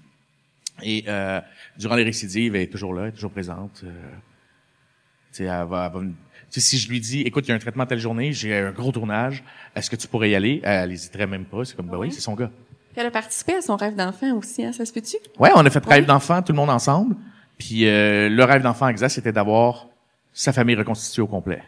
Fait qu'il y avait maman numéro un avec son copain qu'elle a aujourd'hui, qui s'appelle Paul, je salue Paul, que lui a deux enfants qui ont grandi depuis quasiment bientôt huit ans, sept ans dans la vie de Xa. Fait que tu sais, lui il est comme des demi-frères, demi-sœurs. Il voulait absolument que Nathan et Flavie soient là. Et maman, il me dit, euh, est-ce que tu es à l'aise que maman numéro deux aussi soit là? J'ai fait, c'est correct. C'est, euh, je t'ai appris les belles valeurs. Non, pour vrai, je me disais, Jules va être content parce qu'il va avoir sa mère aussi. Oui, c'est vrai. Fait que, euh, il y avait son petit frère, fait qu'on était une très grosse gang. Le monde catchait pas trop. J'étais comme, que moi j'ai fait l'amour avec ces deux-là. Ils ont popé ces deux-là. Ça, c'est son nouveau, euh, mais l'autre nouveau est pas pu venir avec elle. Fait que, on habite tous dans le même condo. Parce que lui, il a déjà perdu ses cheveux et ses sourcils. Fait que là, on fait des manèges tout le monde ensemble, on mange la barbe à papa. C'était quoi son rêve d'enfant, peut-être, pour ceux qui... euh, À la base, OK, pour vrai? Euh, il voulait aller en Russie. Oh. Ceci n'est pas une blague. Pourquoi la Russie? C'était avant l'invasion de l'Ukraine. C'était dans le temps qu'on les aimait encore. Tu sais, c'était pas encore les méchants. Là. Qu'est-ce qui l'interpellait? Euh, il y a la culture euh, de la Russie. Mon fils était un maniaque euh, pendant des années. De la... Il avait 10 ans, il était, tripait sur les tsars, puis il tripait sur la place rouge, puis les joueurs d'hockey russes, puis il apprenait des mots en russe, puis on allait voir le cœur de l'armée russe en spectacle, puis il y avait un petit gars de 10 ans qui chantait le cœur de l'armée russe. tu te rappelles de cette phase-là, Cassie, où je le filmais, puis j'étais, qu'est-ce, qu'est-ce qu'il y a dans mon sperme? Pour? Sa mère m'a texté de manière, elle dit, là, notre fils est dans la douche, écoute ça. Puis elle a fait un message audio, et c'est mon gars dans la douche qui chante en russe des chants de guerre. Et la journée que la Russie a envahi l'Ukraine, il a décroché tout ce qu'il y avait de la Russie dans sa chambre, il a crissé aux poubelles, puis il a fait, moi je suis plus ukrainien que russe, je crois. J'ai fait, that's my boy. fait que, il l'avait écrit à l'âge de 10 ans, parce que nous, ce qui est arrivé, c'est qu'on est allé faire le rêve d'enfant cette année, mais c'était pas en lien avec il y a 4 ans. Mais vu qu'il y avait eu la pandémie, il y avait eu ça, puis on était sur une liste de toutes les autres familles, puis on n'est pas un cas prioritaire parce que j'ai une grosse face polyconnue, puis euh, c'est tout le monde. Donc, quand ils sont arrivés à nous, ils ont fait, écoute, Xavier, pour la Russie, ça va être tough d'atterrir d'avoir les, les, les, les visas pour tout le monde. Il a fait, ah, j'avais oublié que c'était ça que j'avais écrit. Fuck that, qui mange la merde, on va pas là. Mais est-ce que je peux amener voir, euh, je peux amener- on peut aller voir des mangas, genre, au Japon, tout le monde ensemble? Ils ont fait, c'est loin en esti, le Japon, hein? C'est cher pour tout euh, ton crowd, là, puis ta famille reconstituée. Il a fait, elle a dit, y a-tu quelque chose qui te rend heureux? Qu'est-ce qui te rend heureux? Puis il dit, ben, voir ma famille heureuse. Genre, il dit, je pense que la dernière fois qu'on a tous été vraiment heureux, c'est quand on avait été à Disney. C'était avant la maladie. C'est, c'est comme une des dernières grosses activités qu'on avait faites tout le monde ensemble. Fait qu'il a fait, hey, j'ai envie d'être heureux, comme quand j'étais petit. Il dit, de voir Jules, parce qu'il est conscient que Jules a quand même, moi j'ai souvent dit, Jules est le plus, le- celui pour qui ça a été le plus tough dans tout ça. Puis c'est pour ça que si vous êtes en ce moment dans une situation difficile avec votre famille, parce que vous, vous vivez euh, une maladie, de jamais oublier le petit frère ou la petite sœur à côté, parce que c'est eux qui voient leur frère ou sœur malade, c'est eux qui voient leurs parents se chicaner, c'est eux qui vont vivre la séparation, parce je m'excuse, mais 83 ou 86% des couples d'enfants malades se séparent. C'est une statistique qui a été faite il y a quelques années, euh, qui avait été avancée à Sainte-Justine. Et c'est 8 couples sur 10 qui vont se séparer, là, parce que c'est invivable. Et c'est toujours... Faut, quand tu es dans un combat, tout le monde ici a déjà été malade à donné, c'est ton combat, t'es es, mindé. Xaï, est mindé. Mais il se sent constamment mal pour les autres, mais il est quand même... Il y a quelque chose à penser. Tant que parent, tu penses à la guérison, à trouver des solutions, la recherche, faut que je trouve de l'argent pour trouver de la recherche faire avancer la recherche, faut qu'on trouve une solution pour le cancer de mon gars, faut qu'on t'oublies de crier pendant le match de soccer de ton autre parce que tu es sur ton asti de sel, à essayer de faire ton horaire. Puis là, ben, ton ex te donne un coup de coude en faisant « Chris, lâche ça deux secondes. Là. » Tu fais Excuse-moi, je suis en train de gérer les astis de traitement. Parle-moi pas de, hey, parle pas de même. Hey, non, non, non. Vous savez ce que c'est. Et euh, la plus grande victime là-dedans, c'est l'autre. Mm. Parce que Jules, ses parents se sont séparés. Jules, il a, il a, dû déménager. Il a eu deux nouvelles maisons. Il a changé de garderie. C'est déjà énorme pour un kid. Ah, il y a une pandémie. Ah, son idole, son grand frère est malade. C'est ça, c'est lui là qui va être le plus magané dans cinq ans là. C'est de lui qu'il faut prendre soin, tu sais. Mm. Fait que quand Xavier a fait, hey, je pense que Jules là, il mérite son Walt Disney. Il dit ouais, puis Walt Disney, il donne tout le temps ça à des cancéreux, là, ça va être facile. Là. fait que euh, on est tous à la Disney. Wow. Tout le monde ensemble. Puis ce qui est fun, c'est que tout le monde s'entend. Fait que, tu sais, il y avait des fois où maman numéro 2 était avec le chum de maman numéro 1, puis il partait à l'épicerie, aller acheter des cossins, puis que moi, je m'occupais de gérer l'ado qui fait de l'attitude de papa qui sort avec maman numéro. Ben, hey, jeune homme, euh, ben, ça tombe, là. Tu, tu me parles pas de même. Tu sais, c'est comme, c'est une très grande famille. Tout le monde a le droit de faire la discipline avec les enfants. C'est comme, le monde penserait qu'on est des polyamoureux. C'est ça qu'on se disait, le monde, on a l'air une gang de polyamoureux. C'est ça qu'on a l'air. Genre, Canal Vie vont faire un show sur nous autres. Mais, euh... Mais puis c'est tout qu'un modèle pour ton garçon, honnêtement. Puis c'est tout à votre honneur parce qu'imagine le support que tu as besoin quand tu vis ça. Tu en plus, il est en plein début d'adolescence. Ça me fait penser à quoi? J'y reviens après. Mais, tu sais, d'avoir tout ce monde-là puis de sentir ça pour lui, au moins s'il y a pas la pression de gérer, tu sais, ce qui se passe en famille, pour vrai. Bravo. Ouais, puis il l'a senti un moment donné quand on s'est séparés, puis Mani me l'avait dit là, genre euh, c'était trop là, genre arrêtez de vous engueuler là. Puis tu fais ben comment ça, tu, c'est pas sûr que je vous entends pas, même si vous allez de l'autre bord là. Mm. Je suis pas cave là. Puis quand, quand on s'est séparés, il pleurait, puis c'est à cause de mon cancer. Puis tu fais non, c'est sûr que ça aide pas, mais c'est pas ça. on chicane pour d'autres choses là. Euh. Comment il le vit, euh, Xavier, la maladie? C'est parce que tellement, c'est tellement une question qu'on se fait poser souvent. Mm. Il n'y a pas une journée qu'on me la pose pas depuis quatre ans. OK, je change de question. Non, non, c'est correct. Parce que si tout le monde la pose, c'est que les gens sont curieux. Mm. c'est correct de l'être aussi. C'est juste qu'il y a plusieurs réponses.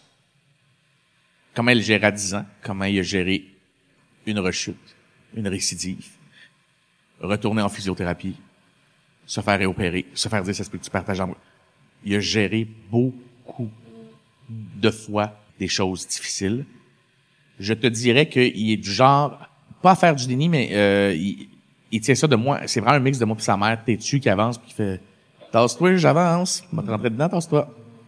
Puis c'est comme. Il y a eu ses dents, mais c'est que c'est un enfant tellement heureux, tellement enjoué, tellement enthousiaste. Ben, c'est pas euh, parce que le mot positif me gosse là, un mm. peu là. surtout dans, dans notre contexte puis c'est correct, là, des fois le monde me dit ah vous êtes positif. Tu dis non, non une fois positif pour moi il y a comme un euh, il y a du déni dans le positivisme. Tu comprends? Mm-hmm, mm-hmm. On est optimiste, c'est différent. Ouais. Genre je, on est conscient en asti du danger dans lequel on est.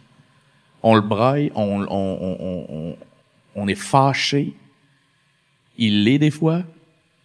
La résilience que ça crée chez un enfant. Exactement. Mm. Exact. Il me dit, je veux plus jamais en entendre un asti dire que je suis courageux. Mm. Parce que t'es courageux si quelqu'un attaque ton village, t'as rien qu'une pelle, ils sont 18, tu y vas. Sacrement, t'es courageux. Et dit, moi, Si on me l'impose, le cancer, là. Je suis pas courageux. Tu veux que je fasse quoi? Je me laisse mourir, genre? Que, que je n'ai pas à mes traitements? Je dis, non, mais exact, ce qu'on veut dire, c'est que non. Et puis, il dit, arrêtez. Il dit, passe-le moi à tout le monde, là. Genre, arrêtez de m'arrêter à l'épicerie puis me dire que je suis courageux. ça l'insulte. Fait que, si vous le croisez, pas. Lâche pas de chum, mais pas, t'es courageux. Il est pas courageux, on y impose. Mm. Fait que, tu sais, c'est, puis ça aussi, si vous, vous avez des enfants malades dans votre famille, arrêtez d'utiliser le mot courageux sais, encourager, mais dites pas courageux. Ça, ça gosse beaucoup les kids malades de se faire dire qu'ils sont courageux. Parce que moi, ce que j'allais dire, c'est, tu sais, quand il l'a appris, il avait 10 ans, là, il est début d'adolescence, 13, 14 ans? Là, il est 14, il va avoir 14. C'est ça. Mm. Fait que j'allais dire, comment il vieillit avec ça, de là, tous tes, amis de 14, 15 ans, ils vivent certaines choses, toi, c'est des suivis vraiment réguliers, là, on l'a pas mentionné, je pense, mais... Aux deux mois? C'est aux deux, trois mois, oui. C'est deux, trois mois les suivis. Euh, je te dirais que L'autre jour, il me dit, parce que, tu sais, moi, je fais des check-ups de papa poche, OK? Parce qu'une moment lui, lui, il, trouve ça drôle parce qu'il trouve que je l'encourage trop.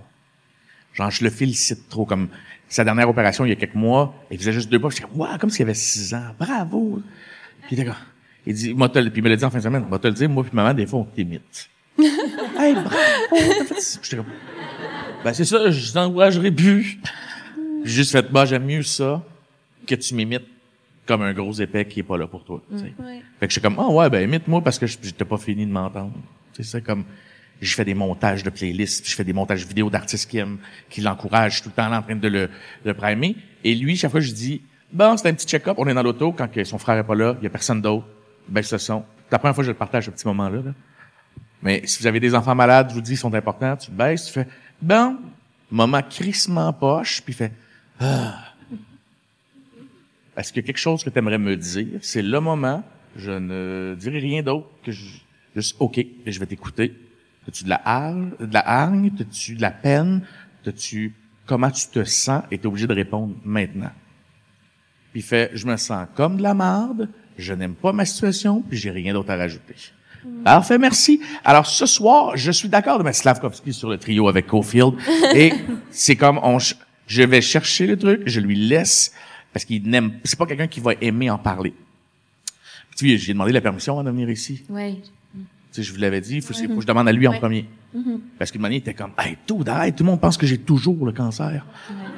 Je dis, ben, ça fait quatre ans que ça revient. tu l'as souvent. Mais lui, comme je, je veux pas être un cancéreux, je veux pas être identifié au cancer. C'est un beau garçon là. Puis il dit là, toutes les filles vont, vont me cruiser, ils vont faire comme Chris. Euh, tu vas-tu partir bientôt C'est comme tu sais, il y a 14 ans, il, veut profiter de sa puberté, il veut, il veut cruiser, il veut aller au parc, boire des bières, puis faire du skate comme je faisais, tu sais. Mm-hmm. Parce que si le monde qui font, ah ouais, tu le sais, si vous savez pas que vos ados de 15 ans s'en vont au parc avec leur chum faire du skate, les enfants amènent des bières dans leur sac à dos, ok? ah non, pas les miens. le mien va dans un collège privé, il était bien élevé, puis je l'ai su dernièrement que ça met des canettes, le petit colis. Mais il y a une urgence de vivre, puis je le, je suis comme, d'autres vie, mon gars, vie, vie plus que tout le monde, justement. Mais insulte-toi pas, insulte-toi pas, parce que euh, le médecin va être fâché. Genre, l'autre fois, j'ai dit, là, il s'en est dans un parc, j'ai hey, euh, papa poche, euh, si tout ça n'était pas arrivé, il y aurait pas la discussion là, mais fume pas de weed parce que c'est pas bon en ce moment pour ton cerveau. Mm. Parce qu'on veut pas que tu fasses de psychose parce que tu prends du décadron, tu prends d'autres. Fait que genre tu pourrais vraiment. Les me regarde, pour vrai, no stress, genre euh, je, je, je, l'ai accepté ça que je pourrais jamais l'essayer, tu sais. Puis, puis les autres drogues non plus. Puis je sais que t'aurais peut-être voulu triper sur une moche avec des chums, mais il a dit que l'alcool c'était correct. Il dit ah ouais, pas soir il va en avoir là. Je fais ah. J'apprécie ton honnêteté il va en, quand tu dis il va en avoir, je dis, mettons, pas plus que trois canettes. C'est quoi un shape à deux, moi j'arrête, là. Parfait. Parfait, chum. Mais c'est incroyable, votre communication, là. C'est, ça, ça doit faire toute la différence pour lui aussi d'avoir. Ouais, je pense que oui. C'est pour ça qu'il y a rien à dire des fois. Mm. On est dans le bureau quand, quand il y a eu une récidive il y a pas si longtemps. Ils font, hey, désolé, Xas c'est revenu. Il y a une autre masse à ton cerveau. On va te réopérer. Elle est opérable. On va l'autre traitement, là. On part à pleurer. Comme, c'est ok, encore, c'est bon, alright. Fait que là, on se retourne, on fait, comment tu te sens? Il pleure. Comment tu penses que je me sens? Vous le savez comment je me sens. Je vous fais de la peine, c'est ça qui me fait chier. Hmm. J'ai fait, hey, non, mais non, ça, non, c'est pas toi qui fais de la peine, c'est le cancer. Mais c'est pour vrai, je- je- on en parle tellement souvent que j'ai, quand vous me demandez comment je vais, j'ai rien à ajouter. Fait que j'ai fait, ah, on fait une crise de bonne job aussi. Oui, c'est ça Si la TS de, de, de fait, tu viens-tu parler? Fait, te dire quoi de plus que je dis à mes parents? Il y a peut-être des choses que tu dis pas, je dis tout à mes parents. Mm. Tout, tout, tout. Genre, chez nous, avec, surtout avec sa mère, genre, tout se dit, là, tu sais, c'est comme, puis là, je veux pas le gêner, fait que je vais arrêter l'anecdote là, mais tout se dit, là. Tout se dit, Tout d'accord. se dit. OK. On va couper là pour lui. Puis, Joe, je t'amène ailleurs, là, mais ça nous a vraiment marqué quand on, on lisait ton histoire puis euh, les partages que tu as fait, dont un texte pour le CHU Sainte-Justine. Le petit ça a été fait, il y a- samouraï. le petit samouraï, oui, ça a été Ouais. fait il y a quatre ans, je pense. Ouais. Un bout de temps, mais je l'ai jamais relu. Nous, on a fait nos recherches, d'accord? Ok, vas-y. Puis, on a... Je pense, je pense que les deux, on a pleuré en le lisant. Ouais, moi, je broye tout le temps, là. Pour ceux qui écoutent le podcast, vous le savez, là. Fait que c'est sûr, j'allais pleurer, mais honnêtement, c'était vraiment touchant. là. OK, ben merci, mais ça, je l'ai écrit parce que à chaque fois que j'ai fait une sortie sur le sur ce petit cancer, OK. à la base, je parle de certains de mes problèmes que j'ai eu, que ce soit la santé mentale ou la maladie de Xa. Pas parce que ma vie est plus trash que tout le monde, puis je veux, je veux que tout le monde me flatte en faisant Ah, tu fais pitié, c'est pas ça. C'est que je me dis, tant qu'à vivre de la marde, c'est pas vrai que ça va m'arriver pour fuck all. C'est pas vrai que je souffre autant puis que ça va rien rapporter au final à personne. C'est comme je prends cette marde là, puis je suis comme bon, est-ce qu'on peut trouver éventuellement quand j'aurai l'énergie, je vous dis tout de suite, je l'ai déjà dit en entrevue, je vais partir une fondation qui va venir en aide aux parents. Je vais organiser des gros shows, des festivals, je vais ramasser une chier de cash puis trouver des commanditaires pour aider les parents. Il y a déjà le camp, il y a déjà euh, la Fondation Charles Bruno, il y a déjà la Fondation de la recherche. Jean, il s'occupe de la recherche. Parfait, continue à checker dans les microscopes. C'est pas ma force. Ma force, c'est faire des shows. C'est de connaître plein de monde, de plein d'industries différentes au Québec, puis de faire, hey, on va ramasser de l'argent. Puis les parents, quand ils vont se faire annoncer que leur enfant est malade, vont pas se dire, ah non, la vie de mon enfant, puis cinq minutes après, se faire, Asti m'a fait faillite. M'a tout perdre ce que j'ai en plus. Il va falloir que je vive chez mes parents. Attends une minute. Là, il va falloir que mon père euh, prenne sa retraite. Puis C'est ça qui est arrivé à des familles que j'ai connues. Il y a du monde là, que leur, ils, ils viennent d'avoir une promotion à leur job, puis ils veulent tellement pas perdre leur job. J'ai entendu l'autre jour un homme dire, ben mon père a devancé sa retraite pour venir s'occuper des enfants à la maison. Ça fait une minute, le gars, il était peut-être passionné par sa job. Puis du jour au lendemain, il devient un éducateur de CPE, même s'il aime ses petits-enfants, on s'entend. Il. Fait que là, là tu vas t'amener tout, c'est un domino. C'est pas qu'un enfant malade, c'est les frères, les... c'est tout le monde. Puis là, moi, j'aimerais ça pouvoir partir des paniers où on t'annonce que ton enfant est malade. Parfait, pleure.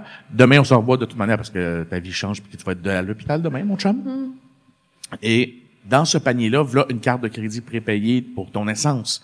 Voilà euh, un chèque de 3500 pièces t'aider à payer au moins ton hypothèque deux mois.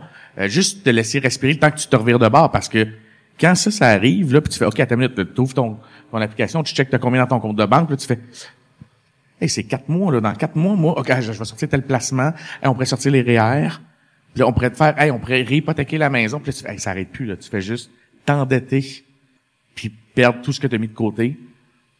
C'est un énorme casse-tête pendant que tu es en train de vivre la plus grosse épreuve de ta vie, là. Exactement, puis le monde se sent coupable de parler de cash. C'est clair? Je l'avais, je n'avais parlé à l'émission La Tour une année. J'avais dit avoir un enfant malade ou handicapé au Québec, c'est un fucking luxe. Parce que oui, ils vont t'envoyer un chèque d'aide aux parents, mais ça va être quoi? Ça va être 113 pièces par mois? Qu'est-ce que tu veux je calisse avec ça? Les parents d'enfants malades, qu'il faut qu'ils mettent une rampe chez eux, faut que- c'est tous eux autres, là, c'est, c'est mon oncle qui vient la faire. C'est, ces gens-là ont besoin de sous, ils ont besoin de soutien, ils ont besoin de rire, ils ont besoin de se divertir encore. Euh, les parents, faut qu'il y ait un show, un show d'humour, faut qu'il y ait un show de musique. La vie continue, puis si, si tu restes chez toi, moi je l'ai vécu parce que c'était la pandémie, puis on me mettait mon nez dans ma marde, là.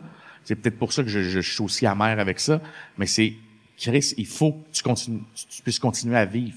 Sors de chez toi. tu sais. Quand tu dis ça, la vie continue, est-ce que toi, des fois, tu trouves ça dur de continuer la vie quand, malgré tout ce qui se passe, mettons de, ben non, je refais ma question. Est-ce que des fois, tu te sens coupable de faire rire le monde, de faire des trucs comme ça quand ton enfant vit ça? Fucking bonne question. Faudrait que j'appelle ma psy. Hey, Marielle Repentini, je l'ai retenue. Tu l'as dit dans plein d'entrevues. Ouais. J'ai tout écouté. Attends, elle a pris sa retraite le mois Oh passé. non. Oh. 14 ans, 15 ans, ça a été ma psy, Hey, que j'ai vu quasiment une fois semaine pendant 15 ans. Wow. C'est quasiment une meilleure amie, là. Et là, je l'appelle faire, ouais, j'ai un petit bout de rough. Elle fait, j'ai dû devancer ma retraite de deux mois, euh, de, ouais, fait que, t'as dit, je vais prendre ma retraite telle date. Puis je suis, ouais, tu la, tu la devances? Depuis de 10, elle dit non, Joe, euh, puis en tout cas. Et là, je fais, OK, je comprends. Fait que, euh, j'ai perdu Marielle, meilleure psychologue au Québec. Ah, mon Dieu. Fait que là, je vais me remettre sur une liste d'attente. Puis je vais Il essayer. y en a plusieurs dans la salle. euh, Ouais, mais j'habite à Saint-Hilaire. Tu, tu, euh, tu fais-tu du vélo jusque-là? bon, le vélo. On pourrait en faire ensemble, on jase. euh... Ouais, fait qu'il va falloir que je retrouve ma psy. OK, ta question, c'était... Une bonne question, là. La culpabilité. C'est Ah, ouais. tu te sens coupable de continuer ta vie. Ah ouais. OK.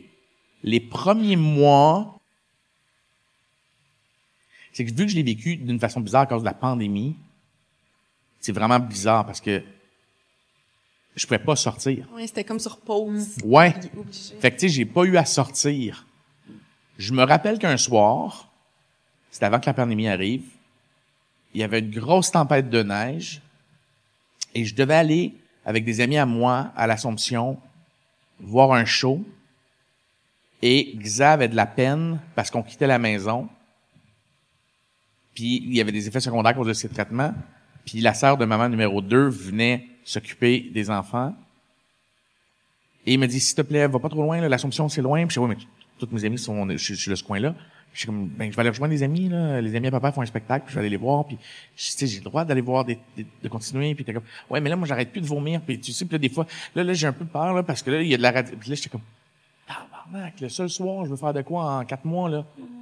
Là, j'ai fait, regarde, j'irai pas aussi loin, parce qu'il y a une tempête de neige, puis s'il y a une urgence, je, je vais être à deux, trois coins de rue d'ici, je vais aller au cinéma.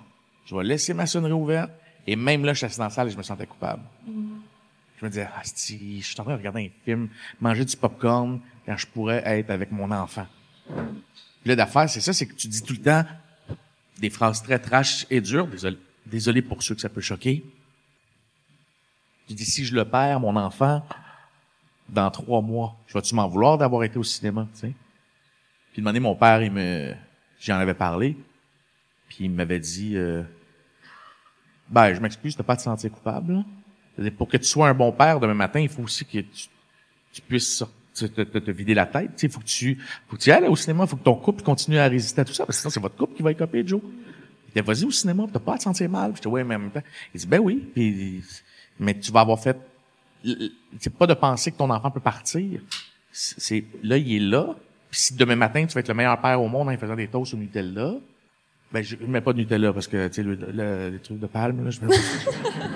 Non, mais j'ai échappé. C'est pas ça que je mets, moi. Oh non! Trop de la marde, mes enfants, moi. C'est, c'est du beurre de cacahuète euh, naturel, là. Et, euh, ouais, euh, ouais, il y avait de la culpabilité. Si tu veux, il a fallu que j'y réfléchisse, là, on the spot, là. Je ferai du montage avec ça, là. C'était long comme réponse, mais j'étais pas, c'était, c'était pas clair, mais oui, il y a de la culpabilité. Ouais, il y en a. Fait que de prendre, de, mettons, si on veut donner un conseil, de prendre du temps pour soi pour être plus, pour être mieux présent, peut-être? Ouais, ouais. Donne-toi l'espace d'aller pleurer et donne-toi aussi l'espace d'aller rire. Parce que rire continue d'exister. Puis moi, c'était ça, de donné que je trouvais difficile. Parce que je fais rire les gens. Sais, une donné, moi, j'ai fait une attaque de panique sur scène. Le dernier show que j'ai donné, c'était à la salle André Mathieu à Laval. Puis il y a des gens qui écoutent qui étaient dans la salle. Merci beaucoup du respect que j'ai eu. Je suis en train de, de, de- de commencer mon spectacle. Mais la face que le monde ne savait pas, mais dans la journée même, je venais d'apprendre que avait une récidive mais je voulais tellement m'engourdir. Puis vu que je prends pas de drogue dans la vie, que mes façons de m'engourdir sont soit boire, je le cacherai pas que euh, j'ai un léger problème. Ben il y a pas de léger, c'est un problème. Je bois beaucoup pour engourdir cette douleur-là. Et le sexe, mettons, tu sais, j'ai eu comme deux dépendances vraiment, je pense qu'ils sont normales. Puis mon autre c'était euh, la scène. Fait que j'essayais de tout être sur un stage, parce que sur un stage, je pense à mon texte. Là, ben, je, je te cacherai pas que je buvais beaucoup avant de monter sur scène. Fait que là, tu sais, je continue. Puis de m'amener, je venais d'apprendre la récidive, puis c'est comme si mon corps a fait, euh, à quoi tu joues, là? Là, t'es sur scène, tu peux pas baiser, tu peux pas te saouler, puis il y a une limite à ce que ça peut t'engourdir. Fait que le corps a pris le dessus. Je suis en train de parler, puis tout s'est mis à tourner. Je suis engourdi, puis je fais, hey, je- fais-tu une crise cardiaque? Mais non, c'est des tu fais toujours ça, c'est des crises d'angoisse. J'ai continué à essayer de parler, puis je me suis mis à, avoir de la misère à articuler, puis à, j'ai mis un genou à terre, j'ai fait, hey, tout le monde, euh, vous savez ce que c'est que des attaques de panique, des crises d'angoisse, ne pas se sentir bien, je pense que j'ai un malaise. Je vais déposer mon micro ici, je vais essayer de revenir dans cinq minutes. Puis écoute, euh, la salle était saude, tout le monde a applaudi. Je fais, je suis vraiment désolé. Puis je suis parti, je suis revenu, puis j'ai dit à tout le monde, hey, on va, on- je, je vais arrêter. Puis on a annulé la tournée. Oui. Ouais. Parce qu'il fallait que je sois présent pour mes gars. Euh, Ça, ça date de quand? faudrait regarder mon tour date sur mon, c'était en juillet. C'est récent, là. Euh, pas là, l'autre. OK. Euh, l'autre d'avant. Je me rappelle plus exactement c'était quand. Puis euh, euh, j'ai écrit une lettre après ça au diffuseur, les remerciant d'avoir acheté mon spectacle, d'avoir voulu croire au spectacle, mais que c'est pas vrai que j'allais faire quatre heures de route dans le jour, puis manquer tous les soupers avec mes enfants pour aller faire rire du monde, parce que je sais que si je vais être sur scène, je vais dire je peux être en train de manger avec mes enfants chez nous. T'as toujours cette pensée-là qui Ouais. te préoccupe. Ouais, puis je m'étais séparé. Fait quand tu te sépares, excuse-moi, boy. Ajuste, hein. Ah ouais, ajuste, là, tu paniques, hein? Tu connais ta job, boy. Tu paniques. Euh, c'est quoi je disais? On parlait d'exutoire, d'évitement, Ouais. puis de la tournée qui était dû annuler. Ouais, je, je sais pas où m'en allais avant de niaiser. Tu vois que je, euh, qu'est-ce que je disais? Qu'est-ce que je disais? Ouais. Je sais que je l'ai perdu. On t'est rendu loin, c'est pas Ouais, mais que t'étais toujours dans ta pensée de savoir que tu pourrais être avec tes enfants, puis à Exactement, c'est ça. Puis je venais de me séparer. Puis ça aussi, ça jouait beaucoup parce que je faisais beaucoup de peine à mes enfants. Je dis me séparer pour être poli, là. Je me suis fait laisser. Mais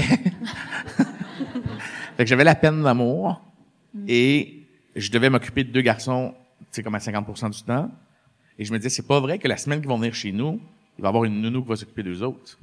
Alors qu'en plus, il y en a un des deux qui est malade. Ils ont, ils ont besoin de moi plus que jamais.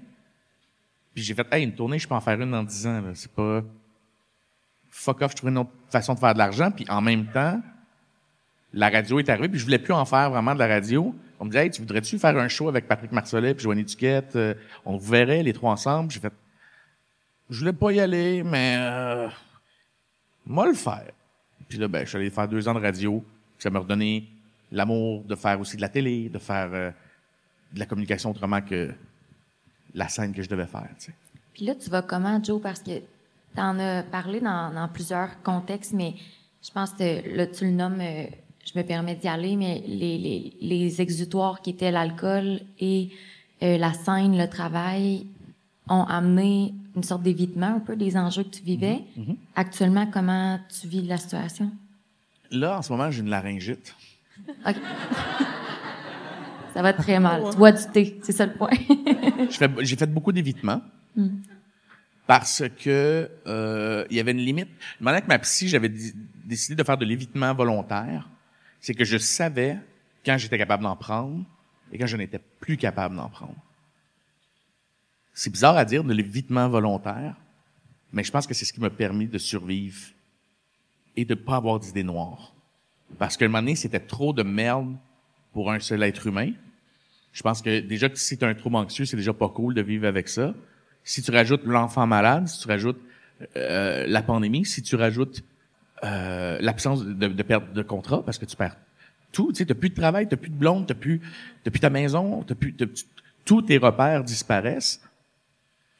Fait que ce qui te reste à faire, c'est de t'engourdir parce que, il faut que tu fasses, OK, là, aujourd'hui, avec ma psy, on va parler de ma séparation. Qu'est-ce que je peux travailler? Qu'est-ce que je peux améliorer dans mon comportement? Qu'est-ce que je peux... Puis, je choisissais. Fait que j'ai réussi à guérir chacun des trucs tranquillement. Je dirais qu'aujourd'hui, je vais vraiment mieux. Est-ce que je vais bien? Je n'irai pas bien tant et aussi longtemps qu'on n'aura pas une solution pour ça.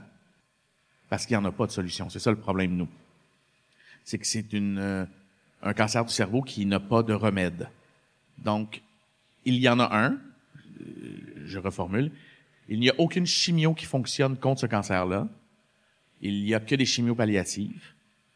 Et euh, ce, ne, ce ne sont pas des chimios de fin de vie, là, c'est que tu peux être sur des pilules pendant des années là, avec ça. Mais ça va pas guérir. Ralentir? Ou ça ralentit. OK. Et nous, on n'est pas encore à cette étape-là. Est-ce qu'on va y aller? Peut-être. C'est ce qu'on souhaite ne pas vivre.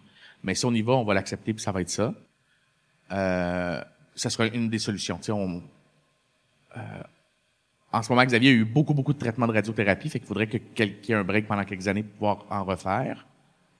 Fait que ce qui nous reste, c'est le Dr. Vell, super cool, qui fait des opérations et qui sauve la vie de mon fils.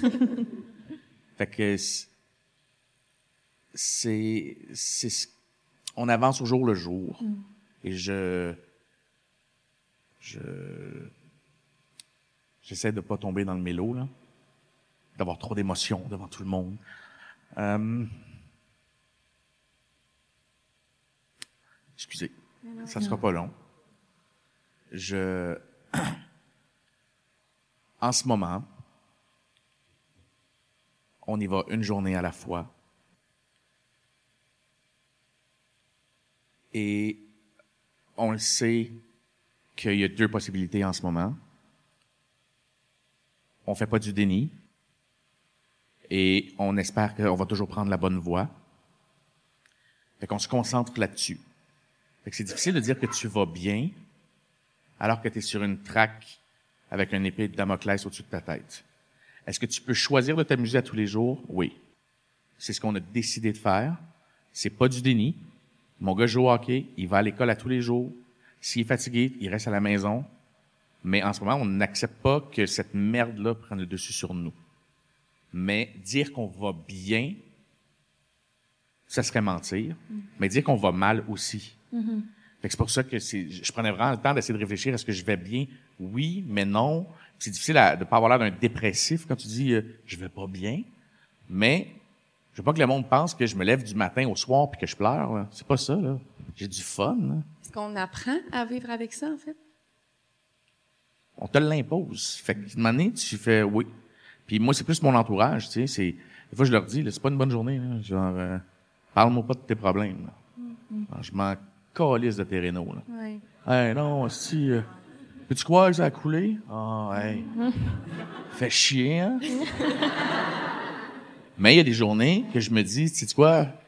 Mon ami fait des rénaux, puis ça a coulé, puis ça lui a coûté 10 000 puis ça le fait chier. Puis c'est encore un de mes meilleurs amis, puis il faut que je l'écoute. Parce que le problème est là, puis ça le fait chier pour vrai. Mais c'est ça, ça doit être dur de se mettre dans le peau des gens qui vivent. Je veux vraiment pas utiliser le terme banalité parce que c'est pas des banalités, puis eux c'est ça qu'ils vivent dans ce moment-là, puis c'est important pour eux. Mais quand toi tu vis une tellement grosse peine, j'imagine même pas comme la dualité interne Uh-huh. de. Je veux être là pour lui, mais crime, moi je vis ça. En- Exactement. Puis ça, t'es tout le temps là-dedans. Mais quand on te demande est-ce que tu vas bien en ce moment, c'est tellement difficile de trouver les bons mots, puis de pas tomber dans le mélodramatique ou dans la psychopop cheap de bouillon de poulet pour l'âme, genre de je vais bien parce que j'accueille chacun des. non, non, non, non. Il y a des journées pendant cinq minutes je vais bien, puis dix minutes après c'est de la marde. Puis après ça, j'ai des amis, puis on rit, puis on a du fun, puis on va voir un show, puis j'oublie que que j'ai vécu tout ça, tu sais, puis que je suis bien, puis que je choisis d'être heureux aussi, puis que, que mais il y a des journées, je me lève le matin, puis je suis comme, sais-tu quoi? Aujourd'hui, vont m'écraser, puis je vais regarder des épisodes de Yellowstone, puis il n'y a pas un asti de chat qui va me déranger. Puis si je vais aller sur Pornhub trois fois, moi y aller trois fois sur Pornhub. Il n'y a pas un asti de chat qui va me faire chier. Tu sais, respectes tes limites aussi de... Ben là, je n'entrerai pas dans Pornhub, mais... Non, non, mais. Vous avez compris très bien ce que je voulais dire, OK? Très bien. Mais là je voulais en venir tantôt avec ton texte, Joe, puis je trouve que ça, ça recoupe vraiment l'idée qu'on qu'on parlait. Euh, dans ce que tu as écrit, puis je vais synthétiser, là, mais je pense que ça résume vraiment bien l'espèce de euh, changement que tu as vécu le 22 novembre 2019 quand tu écris euh, Le matin du 22 novembre 2019, j'ai réalisé que ma vie ne serait plus jamais la même, que plus jamais j'allais avoir le sentiment de légèreté qui nous habite tous sans le savoir, plus jamais de naïveté pour ce que la vie m'attend, euh, pour ce que la vie attend pour nous. Je pense que c'est comme ce qui nous a marqué le plus de voir que Faut que tu la. euh, Quand tu vis ça, ma psy, euh, Marielle, peace out. Marielle dit, euh, on appelle ça perdre sa naïveté. Ça m'avait marqué. J'avais dit, je me lève le matin et je, je c'est comme, je suis pas en dépression parce que j'ai déjà fait une dépression. Je sais même pas ça. Je suis, c'est pas la, même sensation. je prends des médicaments, puis je suis super stable, euh, je suis même très heureux. euh, mais il y a quelque chose qui est bizarre en dedans de moi. Puis elle dit, oui, tu as perdu ta naïveté. Puis elle dit ça, tout le monde le perd à un âge différent, avec différents trucs. Elle dit, tu as toujours été léger, drôle, funny, anxieux. Oui, oui, tu avais fait une dépression, mais c'est pas parce que tu étais dépressif. Tu avais eu un down dans ta vie, mais t'es tout le temps boblé, euh, rien peut m'atteindre, euh, mes choses vont bien, je fais de l'argent, euh, je suis drôle, euh, si tu veux, je peux pas gagner avec les filles. Euh, j'avais, j'avais eu des défis plus jeunes, mais genre jamais qu'on m'avait crissé un coup de bâton de baseball le même d'en face.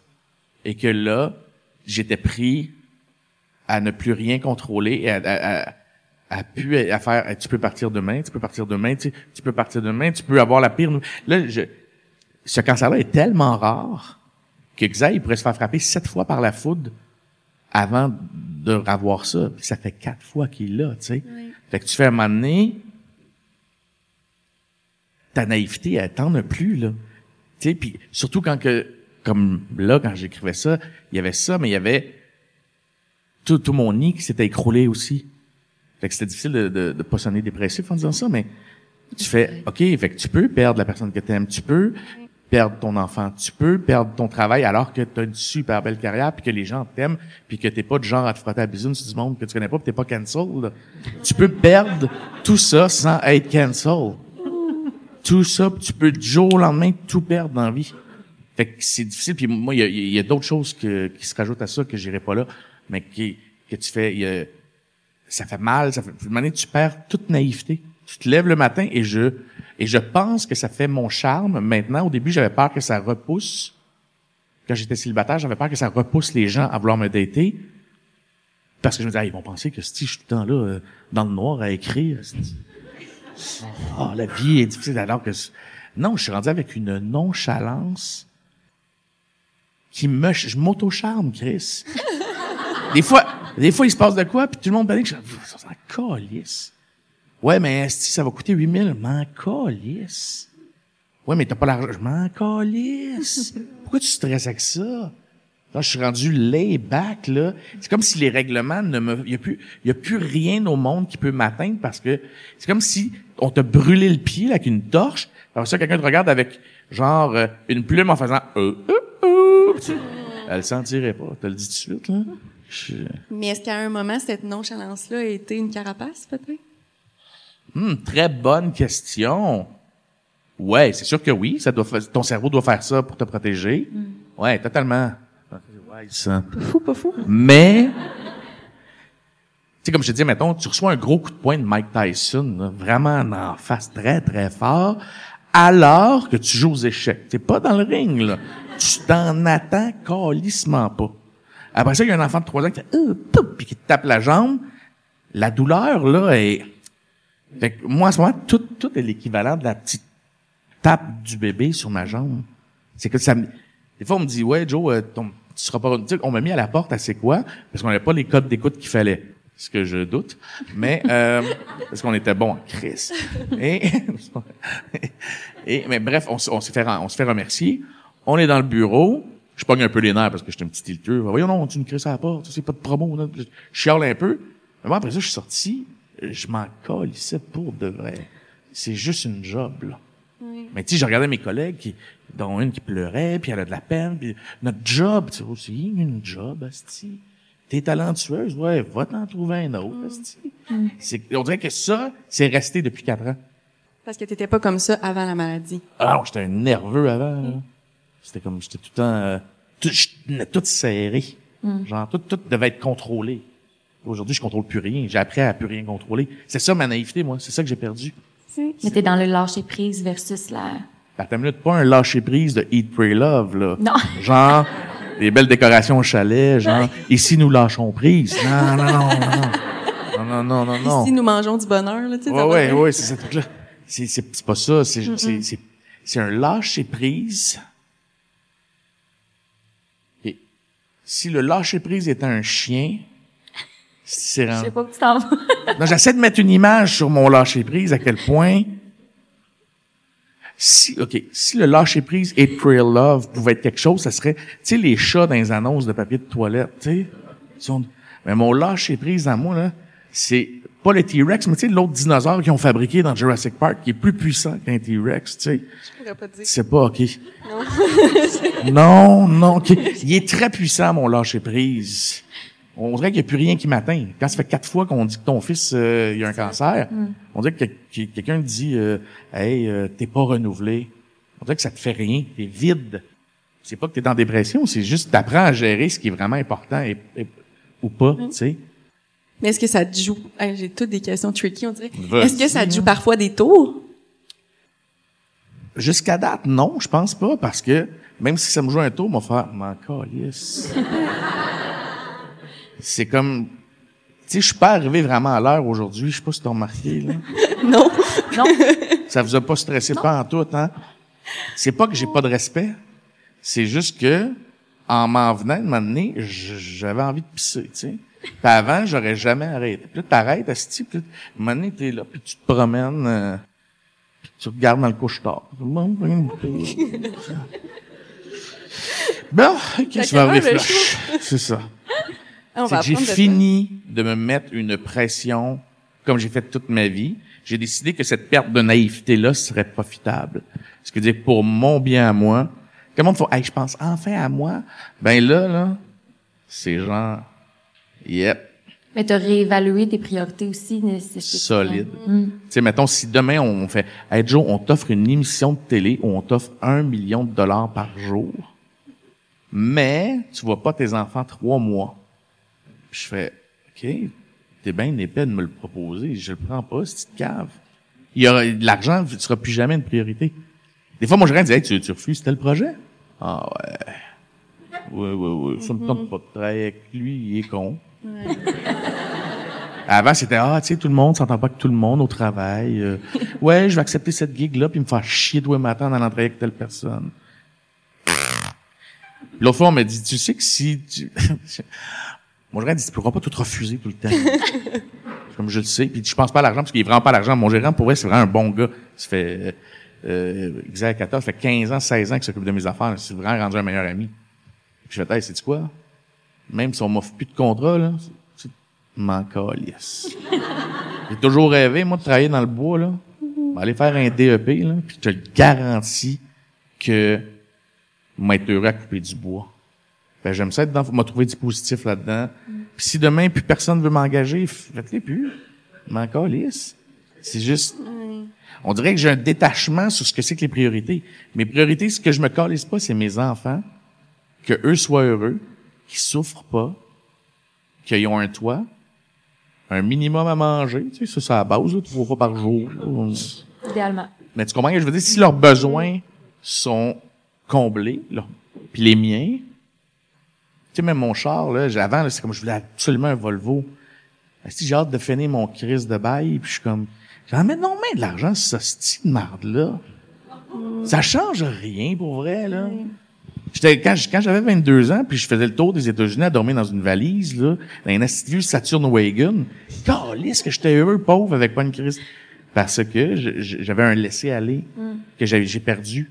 Puis que la maladie, j'ai dit, comme tantôt, j'ai dit, je prends de la marde, j'essaie d'en faire du beau. J'essaie de prendre cette grosse brûlure-là, puis cette douleur-là, pour euh, maîtriser mon lâcher-prise, tu comprends? Fait que C'est ça. Fait que non, je pense pas que ça me joue de tour. Peut-être que dans 10 ans, je vais faire « Hey, je me crissais d'un peu trop tout. Tu repenseras à moi dans ce temps-là. » Et je vais me rappeler la fois quand on dit « T'es sûr que ça te joue pas de tour? Maman, ce que je. Mais je trouve ça vraiment inspirant qu'est-ce que tu dis honnêtement, puis j'espère que ça va résonner pour plusieurs personnes parce que pour vrai, je pense qu'on a tout à apprendre de ça, puis surtout dans la société dans laquelle on est actuellement là. De se ramener aux petites choses. Si ça peut servir, vas-y. Puis sinon, blastez-moi comme certains le font sur Internet. Là. Euh, je suis rendu, même ça, à cette heure, là, c'est comme, je vais te péter la gueule, gros crise de le... Ben, Hey, merci, j'habite à telle place. Euh, je suis rendu, je... Encore, je sais que c'est pas beau, là, je devrais dire des plus beaux mots que ça. Mais puis je sais que tout le monde fait, ah, c'est tellement adolescent. Je me l'ai fait dire en plus. Tu pourras pas être un adolescent comme ça toute ta vie. Puis tu fais, sais-tu quoi? Moi, demain, là, je m'en. Le mot d'ordre. Je sais que demain, pour vrai, j'ai pas mal toujours fait ce que je voulais dans la vie, mais beaucoup plus depuis deux, trois ans. D'un matin, là, on me dit, Joe, il te reste 10 jours à vivre, je vais être triste pour mes kids. Mais je vais faire, Mon Dieu, il n'y a pas une estie de journée où j'ai pas fait ce que je voulais quand je voulais, manger ce que je voulais quand je voulais. Je leur ai pas offert ce mes gars, en ce moment, des fois, ils doivent faire... Et ma, mais, maman numéro un, maman numéro deux me disait, ça, on fait beaucoup d'activités, il faudrait... Non! On fait ce qu'on veut, quand on veut. Parce qu'il y a des journées où, moi pis les gars, on se fait des énormes bols de céréales, genre des mueslis, là, bon pour la santé. puis après ça, on, on crisse trois Oreos dedans, parce que, puis on regarde et on melon sur repeat, parce que ça rend mes gars heureux. Puis que l'autre fois, je dis à Xer, parce qu'il se dit, je peux-tu me prendre une deuxième canette de 7-Up? Tu penses-tu que je peux? Je fais, euh, parce que mon gars n'a pas bu de liqueur. Moi, c'est ça qui est absurde, hein. Chez nous, là, c'était super sévère jusqu'à temps que Xer tombe malade. On mangeait fucking bien.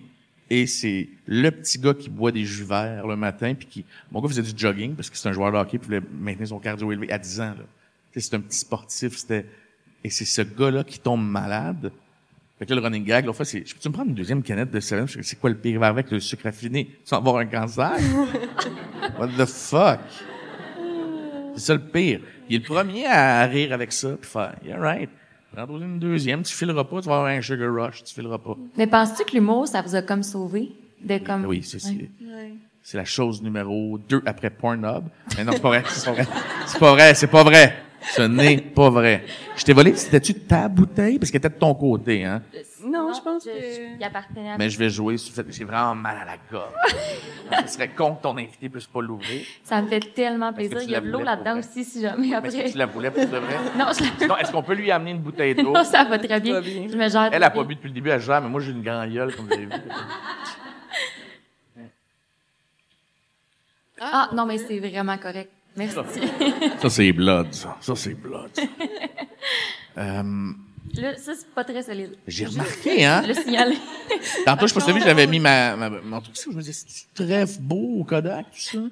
Je le préviens. C'était quoi la question? Et on parlait d'humour, justement. Ouais, ouais, l'humour, c'est ce qui... Euh, ben, j'ai tout le temps été comme ça, de toute manière, depuis que je suis petit. Euh, ça, là, ça, ça paraît pas, là, je vais avoir l'air de très bien me connaître, mais c'est beaucoup d'années de thérapie pour réaliser que moi, j'ai déménagé beaucoup quand j'étais petit. Puis quand tu déménages énormément, j'ai fait genre 13 écoles, pas parce que je me faisais renvoyer, parce qu'on, on- on- mes parents, c'est du monde qui déménageait tout le temps. Là. Puis euh, on, j'ai réalisé que j'avais deux façons de me faire aimer, c'était soit me battre ou faire rire quand j'étais nouveau dans une école. Fait que c'est pour ça que j'ai fait de la boxe toute ma vie. Puis je me suis énormément battu plus jeune et que j'ai développé rapidement un sens de l'humour. Puis j'ai réalisé de donné, hey, le sens de l'humour me sert à chaque fois. Plus que la bataille, mettons. Tu fais comme, hey, ça me sert parce que les profs m'aiment, parce que je suis pas impoli. Genre, les profs me trouvent drôle. Euh, les amis me trouvent drôle dans la classe. Les filles trouvent ça le fun. Euh, et quand j'ai mal ou de la peine, je trouve tout le temps une façon de pleurer pareil. Ça, par exemple, je fais pas de d'évitement. Si j'ai à pleurer, je vais pleurer. Mais je, ça prendra pas de temps que je vais pas me saucer dans ma propre marde. Tu sais, je vais, je vais faire des jokes avec. Fait que je pense que l'humour sauve tout, ou presque. Et mon fils venait d'apprendre qu'il avait le cancer. Et quand je dis que je suis fier de lui puis de la réussite que j'ai fait dans avec son éducation, c'est que quelques minutes après, et après tout ça, l'affaire du 1 plus 1, euh, puis là, ça, on a pleuré tout le monde ensemble, c'était donc cute, son petite phrase. Le docteur fraîchier qui est là, il est pas fraîchier, il est pas fraîchier, il est juste, il, il est tout ce qui me gosse. Eh, Attends, parenthèse. Le dude, là, à la deuxième opération, était dans sa colonne vertébrale. Vous pouvez googler en sortant Alexander Vell, première au Canada. Personne ne sait que c'est mon fils, je l'annonce aujourd'hui. Dr. Vell a réussi quelque chose qui avait jamais été fait euh, pour enlever une tumeur dans un dos à un enfant. Parce qu'il fallait qu'il brise une partie de la colonne à mon gars. Puis vu que c'est un sportif, il voulait pas l'empêcher euh, de faire du sport parce que c'est ce qui le rend heureux. Fait qu'il fait, j'ai peut-être une technique, j'ai euh, une idée. Est-ce que vous me faites confiance? C'est un peu comme genre Aladdin, là. Tu me fais confiance? C'était vraiment ça, là, le beau gars qui fait, vous me faites confiance? Tu fais, oui, t'as déjà enlevé un avocat de sa tête, puis il patinait après. Chris, prends mes clés, prends ma femme, prends tout. J'ai tellement confiance. Si tu savais comment j'ai confiance. Et il me dit, je- je- ce qu'ils ont fait, là, il a fait plein d'entrevues, le docteur, il, il a jamais dit que c'était exact. Puis c'était très classe. Et on voulait pas que j'ai pas voulu dire que c'était mon gars quand c'est arrivé pour pas que le spot soit sur moi exact et qu'on oublie la première médicale qui venait d'être faite. Le dude, avec un autre médecin, ils ont ouvert la colonne vertébrale de mon enfant. Ils ont monitoré les nerfs pour être sûr de ne rien accrocher comme au jeu opération pendant des heures. Parce que c'est comme des spaghettis mal cuits dans du, pour ceux qui ne savent pas, là. Non, mais c'est vraiment ça. Ça ressemble à des, des, tes nerfs passent dans ta colonne. Et là, ils ont monitoré les nerfs pour savoir c'était quoi. OK, ça, c'est les yeux. Ça, c'était le truc. Et là, une fois qu'ils ont fait ça, au lieu de briser la colonne et d'aller chercher la tumeur, ils ont rentré une paille à travers les nerfs sans rien toucher. Et à travers la paille, hein, du talent, le gars, là. Dans une paille, au microscope, il est allé aspirer les tumeurs avec un petit aspirateur. Ils n'ont aucunement abîmé aucun nerf. Mon gars, il, aurait pu perdre la vue, il aurait pu perdre, euh, non pas la vue, il pouvait perdre tout le côté gauche, il pouvait perdre la sensation dans le bassin, toutes les fonctions génitales.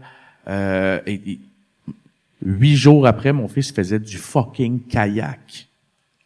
Ce gars-là a fait une première. Ça n'a aucun sens. Et pourquoi est-ce que j'allais dire ça? T'allais dire, euh, on parlait de l'humour, puis t'as dit Parenthèse. Xavier. Ah oui, si un c'est ça. hein. OK. Cette fois-là, on avait tellement peur qu'il perde le côté gauche.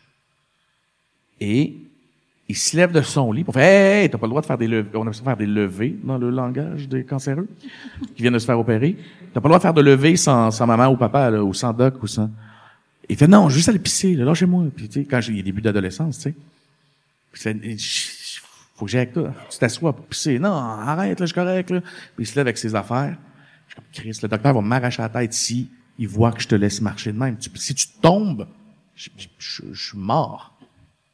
Et là, il s'en va aux toilettes. Et de manière, il crie, papa, papa, je suis paralysé, je suis paralysé. Puis il crie en paniquant. Et j'ouvre la porte et dit, je suis plus capable de bouger ma main gauche. Puis il me regarde, puis comme ça.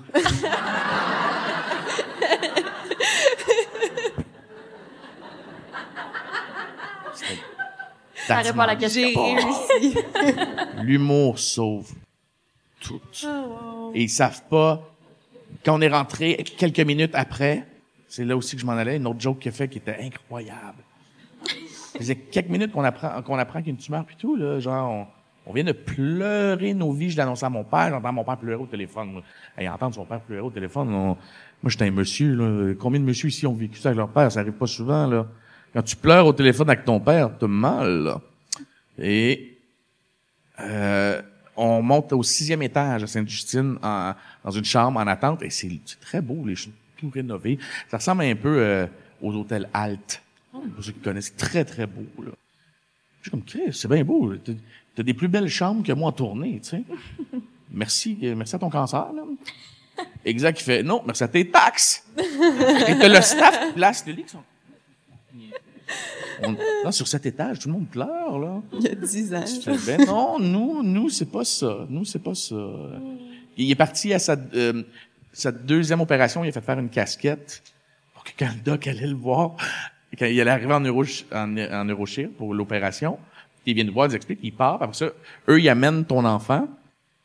Ça peut prendre euh, une heure, deux heures, trois heures, le placer dans la bonne position, l'endormir correctement avant qu'il puisse opérer. Fait qu'on y avait fait une casquette qui s'appelait double crack, parce que au-dessus de sa colonne, il allait faire les, des fentes pour les pailles. Fait que le docteur a vu qu'il y avait une casquette écrite double crack. Parce que mon fils allait avoir deux cracks de cul.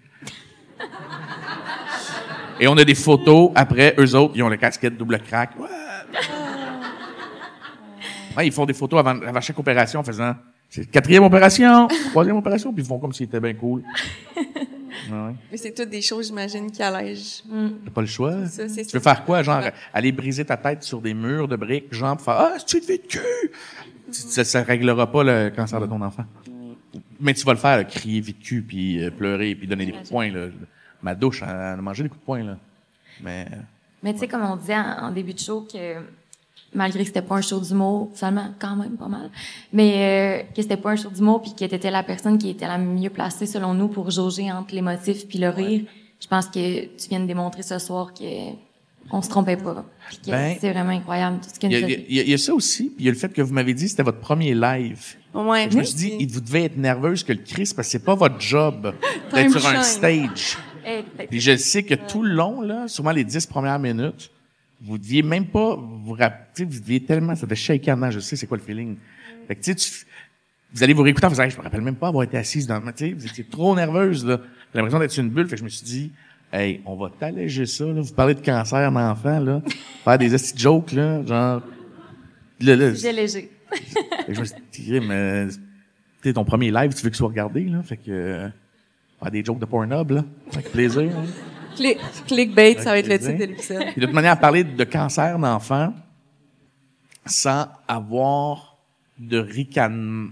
Attends une minute, je cherche les bons mots, ça sera pas long. Attends, je cherche pas autant mes mots quand je fais de la radio, là, c'est, c'est le streptocoque qui fait ça. le, un enfant, ça rit, ça joue. Et chaque fois qu'on entend parler d'enfants malades, je suis sûr que vous avez remarqué que tout le monde dit la même chose. Ils ont une force, une naïveté, une couenne, ça des, d'épais, là. T'arrives, mettons, moi, pour avoir vécu ça dans ma famille, mettons, accompagner quelqu'un faire de la chimio à 68 ans, être assis avec du monde aigri dans une pièce, puis ils ont leur traitement, c'est sur leur téléphone, puis sur leur tablette, puis ça a toutes des airs de cul, là. Je sais pas si vous avez déjà vu ça, mais c'est pas euh, rarement positif, là. Ils sont en robe de chambre avec euh, leur teint de, de malade. Et t'arrives à Charles Bruno où t'as un enfant qu'il faut que tu, il y a, qui a six ans, puis tu fais, mettons, Lucas, Lucas, on se calme. Lucas, puis qu'il est là, puis Jacques son Spider-Man, puis il s'amuse parce qu'il s'en crise de sa chimio. Puis que là, c'est ça, puis il y a un PlayStation, puis t'as deux jeunes de 12 ans qui s'engueulent en faisant d'autres. Tu fais, tu fais des cross-checks sans arrêt. Puis pendant qu'ils ont leur chimio, pendant qu'ils ont leur traitement, pendant qu'ils viennent de se faire dire t'as une récidive, puis t'as des parents, des fois on est assis, puis je les vois sortir du bureau, puis je suis comme ah ils viennent de se faire annoncer une récidive parce que le docteur est j'ai plein d'eau, puis que les autres aussi, puis que l'enfant est comme bon ok, hey est-ce que là on, tu m'avais dit qu'on irait manger au McDo, hein pareil, puis là t'es comme euh, tu peux pas parler de cancer infantile puis juste larmoyer parce que je vous le jure que c'est c'est rough à voir les premières fois là. Quand tu rentres puis tu vois 18 crânes, pas de cheveux puis euh, tu te fais, eh, tabarnak, que c'est injuste. Ah, puis là, tu, tu passes par toutes les émotions. Donc ça, tu fais, hey, tout le monde s'amuse. hein, euh. Il y a une salle de jeu, les enfants courent, ça joue à la tag. Euh, T'as des enfants qui, qui se pointent avec des cicatrices comme celui du tien. L'autre fois, on est allé dans un événement de leur camp. Mon gars, quelqu'un fait, hey, même chose que moi. ouais. Hey, toi, euh, ton, ton pied, ça a-tu affecté ton pied gauche, comme ils disent? Ouais, ah, ok, puis ils se mettent à parler, puis c'est, c'est pas deux aigris qui parlent de leur maladie, là.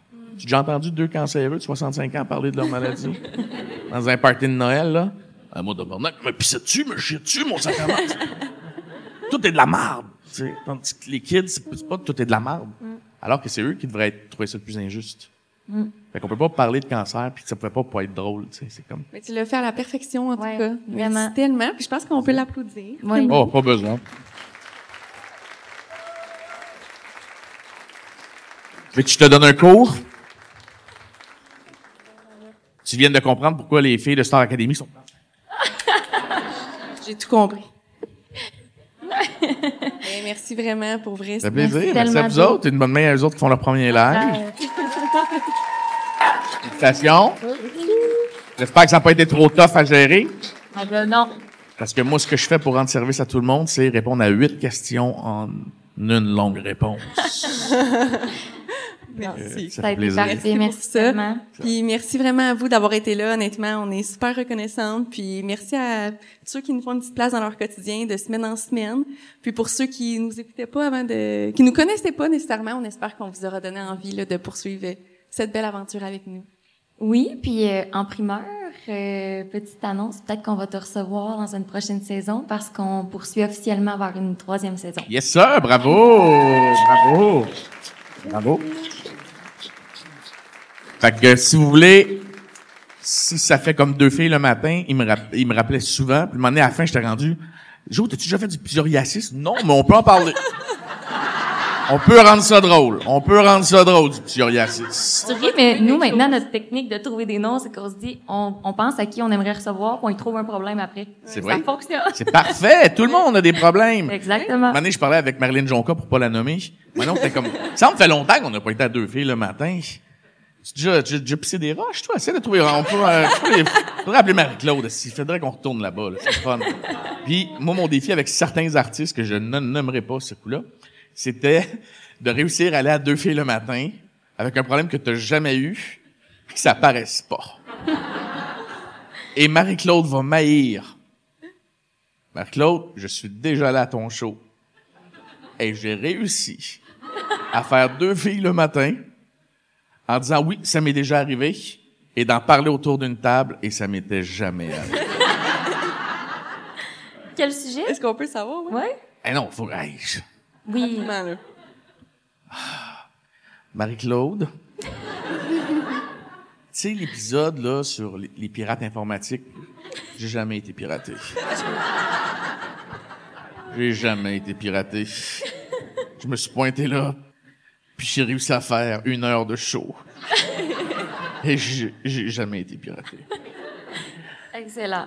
C'est excellent. Mais, mais, mais, ce que j'aimais, c'était le côté de Marie-Claude de tout rendre humain et de pas tomber dans le mélodramatique et qu'avec elle, on pouvait aller parler de tout. Fait que c'est pour ça que j'y avais été et parce que j'avais dit à mes amis, j'aimerais ça réussir à faire ce show-là. Genre, puis le pire, c'est que quand je suis allé, il y a plein de gens qui m'ont écrit après, hey, ça m'est arrivé moi aussi. c'est cool de voir. Puis tu sais, on dit que la validation est souvent la première étape.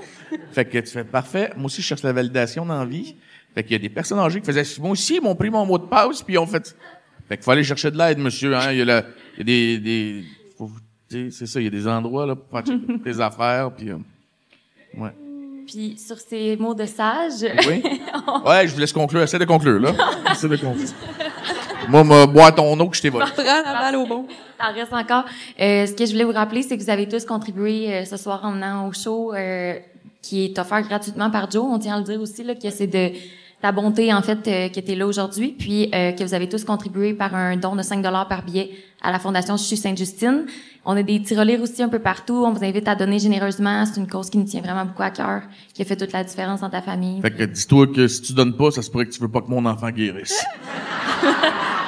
Voilà. Fait que euh, donner, Chris. non, mais ce que ce que je veux donner quand le monde se demande qu'est-ce que ça fait cet argent-là, c'est que ça permet à des laboratoires comme le CHU Sainte-Justine, c'est quoi s'il y en a d'autres recherches aussi sur le cancer whatever, la façon que ça fonctionne, c'est que ton don sert à payer mettons un laboratoire et des gens, des étudiants en médecine whatever en recherche et eux, ce qu'ils font, c'est qu'ils ils inventent des possibilités, mettons, de faire, écoute, si tel chimio avec tel code génétique, nan. Fait que là, ils montent un, un, un, un dossier. Puis, ça peut coûter un million faire ces recherches-là, puis faire, hey, on pense qu'on a peut-être une solution. Et là, c'est de se retourner après ça vers le gouvernement, puis de faire, euh, hey, salut, regarde, on a mis 2 millions, nous, là, avec la fondation, on pense que ça, ça peut être un remède. Mais on aurait besoin de, mettons, 10 millions. Fait que là, le gouvernement, au lieu de donner toujours de l'argent, tu sais, comme le jeter par les fenêtres, puis que toutes les recherches aient dans n'importe quelle direction, puis que tu tu trouves pas de solution, ben c'est que ton dollar devient un dollar levier. Fait que ton 1 dollar, ton 5 dollars que tu donnes peut devenir 35 dollars que le gouvernement va accoter pour faire avancer la recherche. Parce qu'on veut pas tout dilapider l'argent dans des recherches aléatoires. Fait que c'est à ça que ça sert, l'argent pour la recherche. Fait que c'est pas juste ton 5 dollars tu donnes, c'est que tu aides un scientifique et quelqu'un à convaincre le gouvernement de donner encore plus. Fait que tu tires de l'argent à CAC, c'est ça que tu fais. Merci tellement, Joe. Merci à vous Merci autres. encore une fois, puis merci à tout le monde d'avoir été Merci là. de vous être déplacés, il fait frais.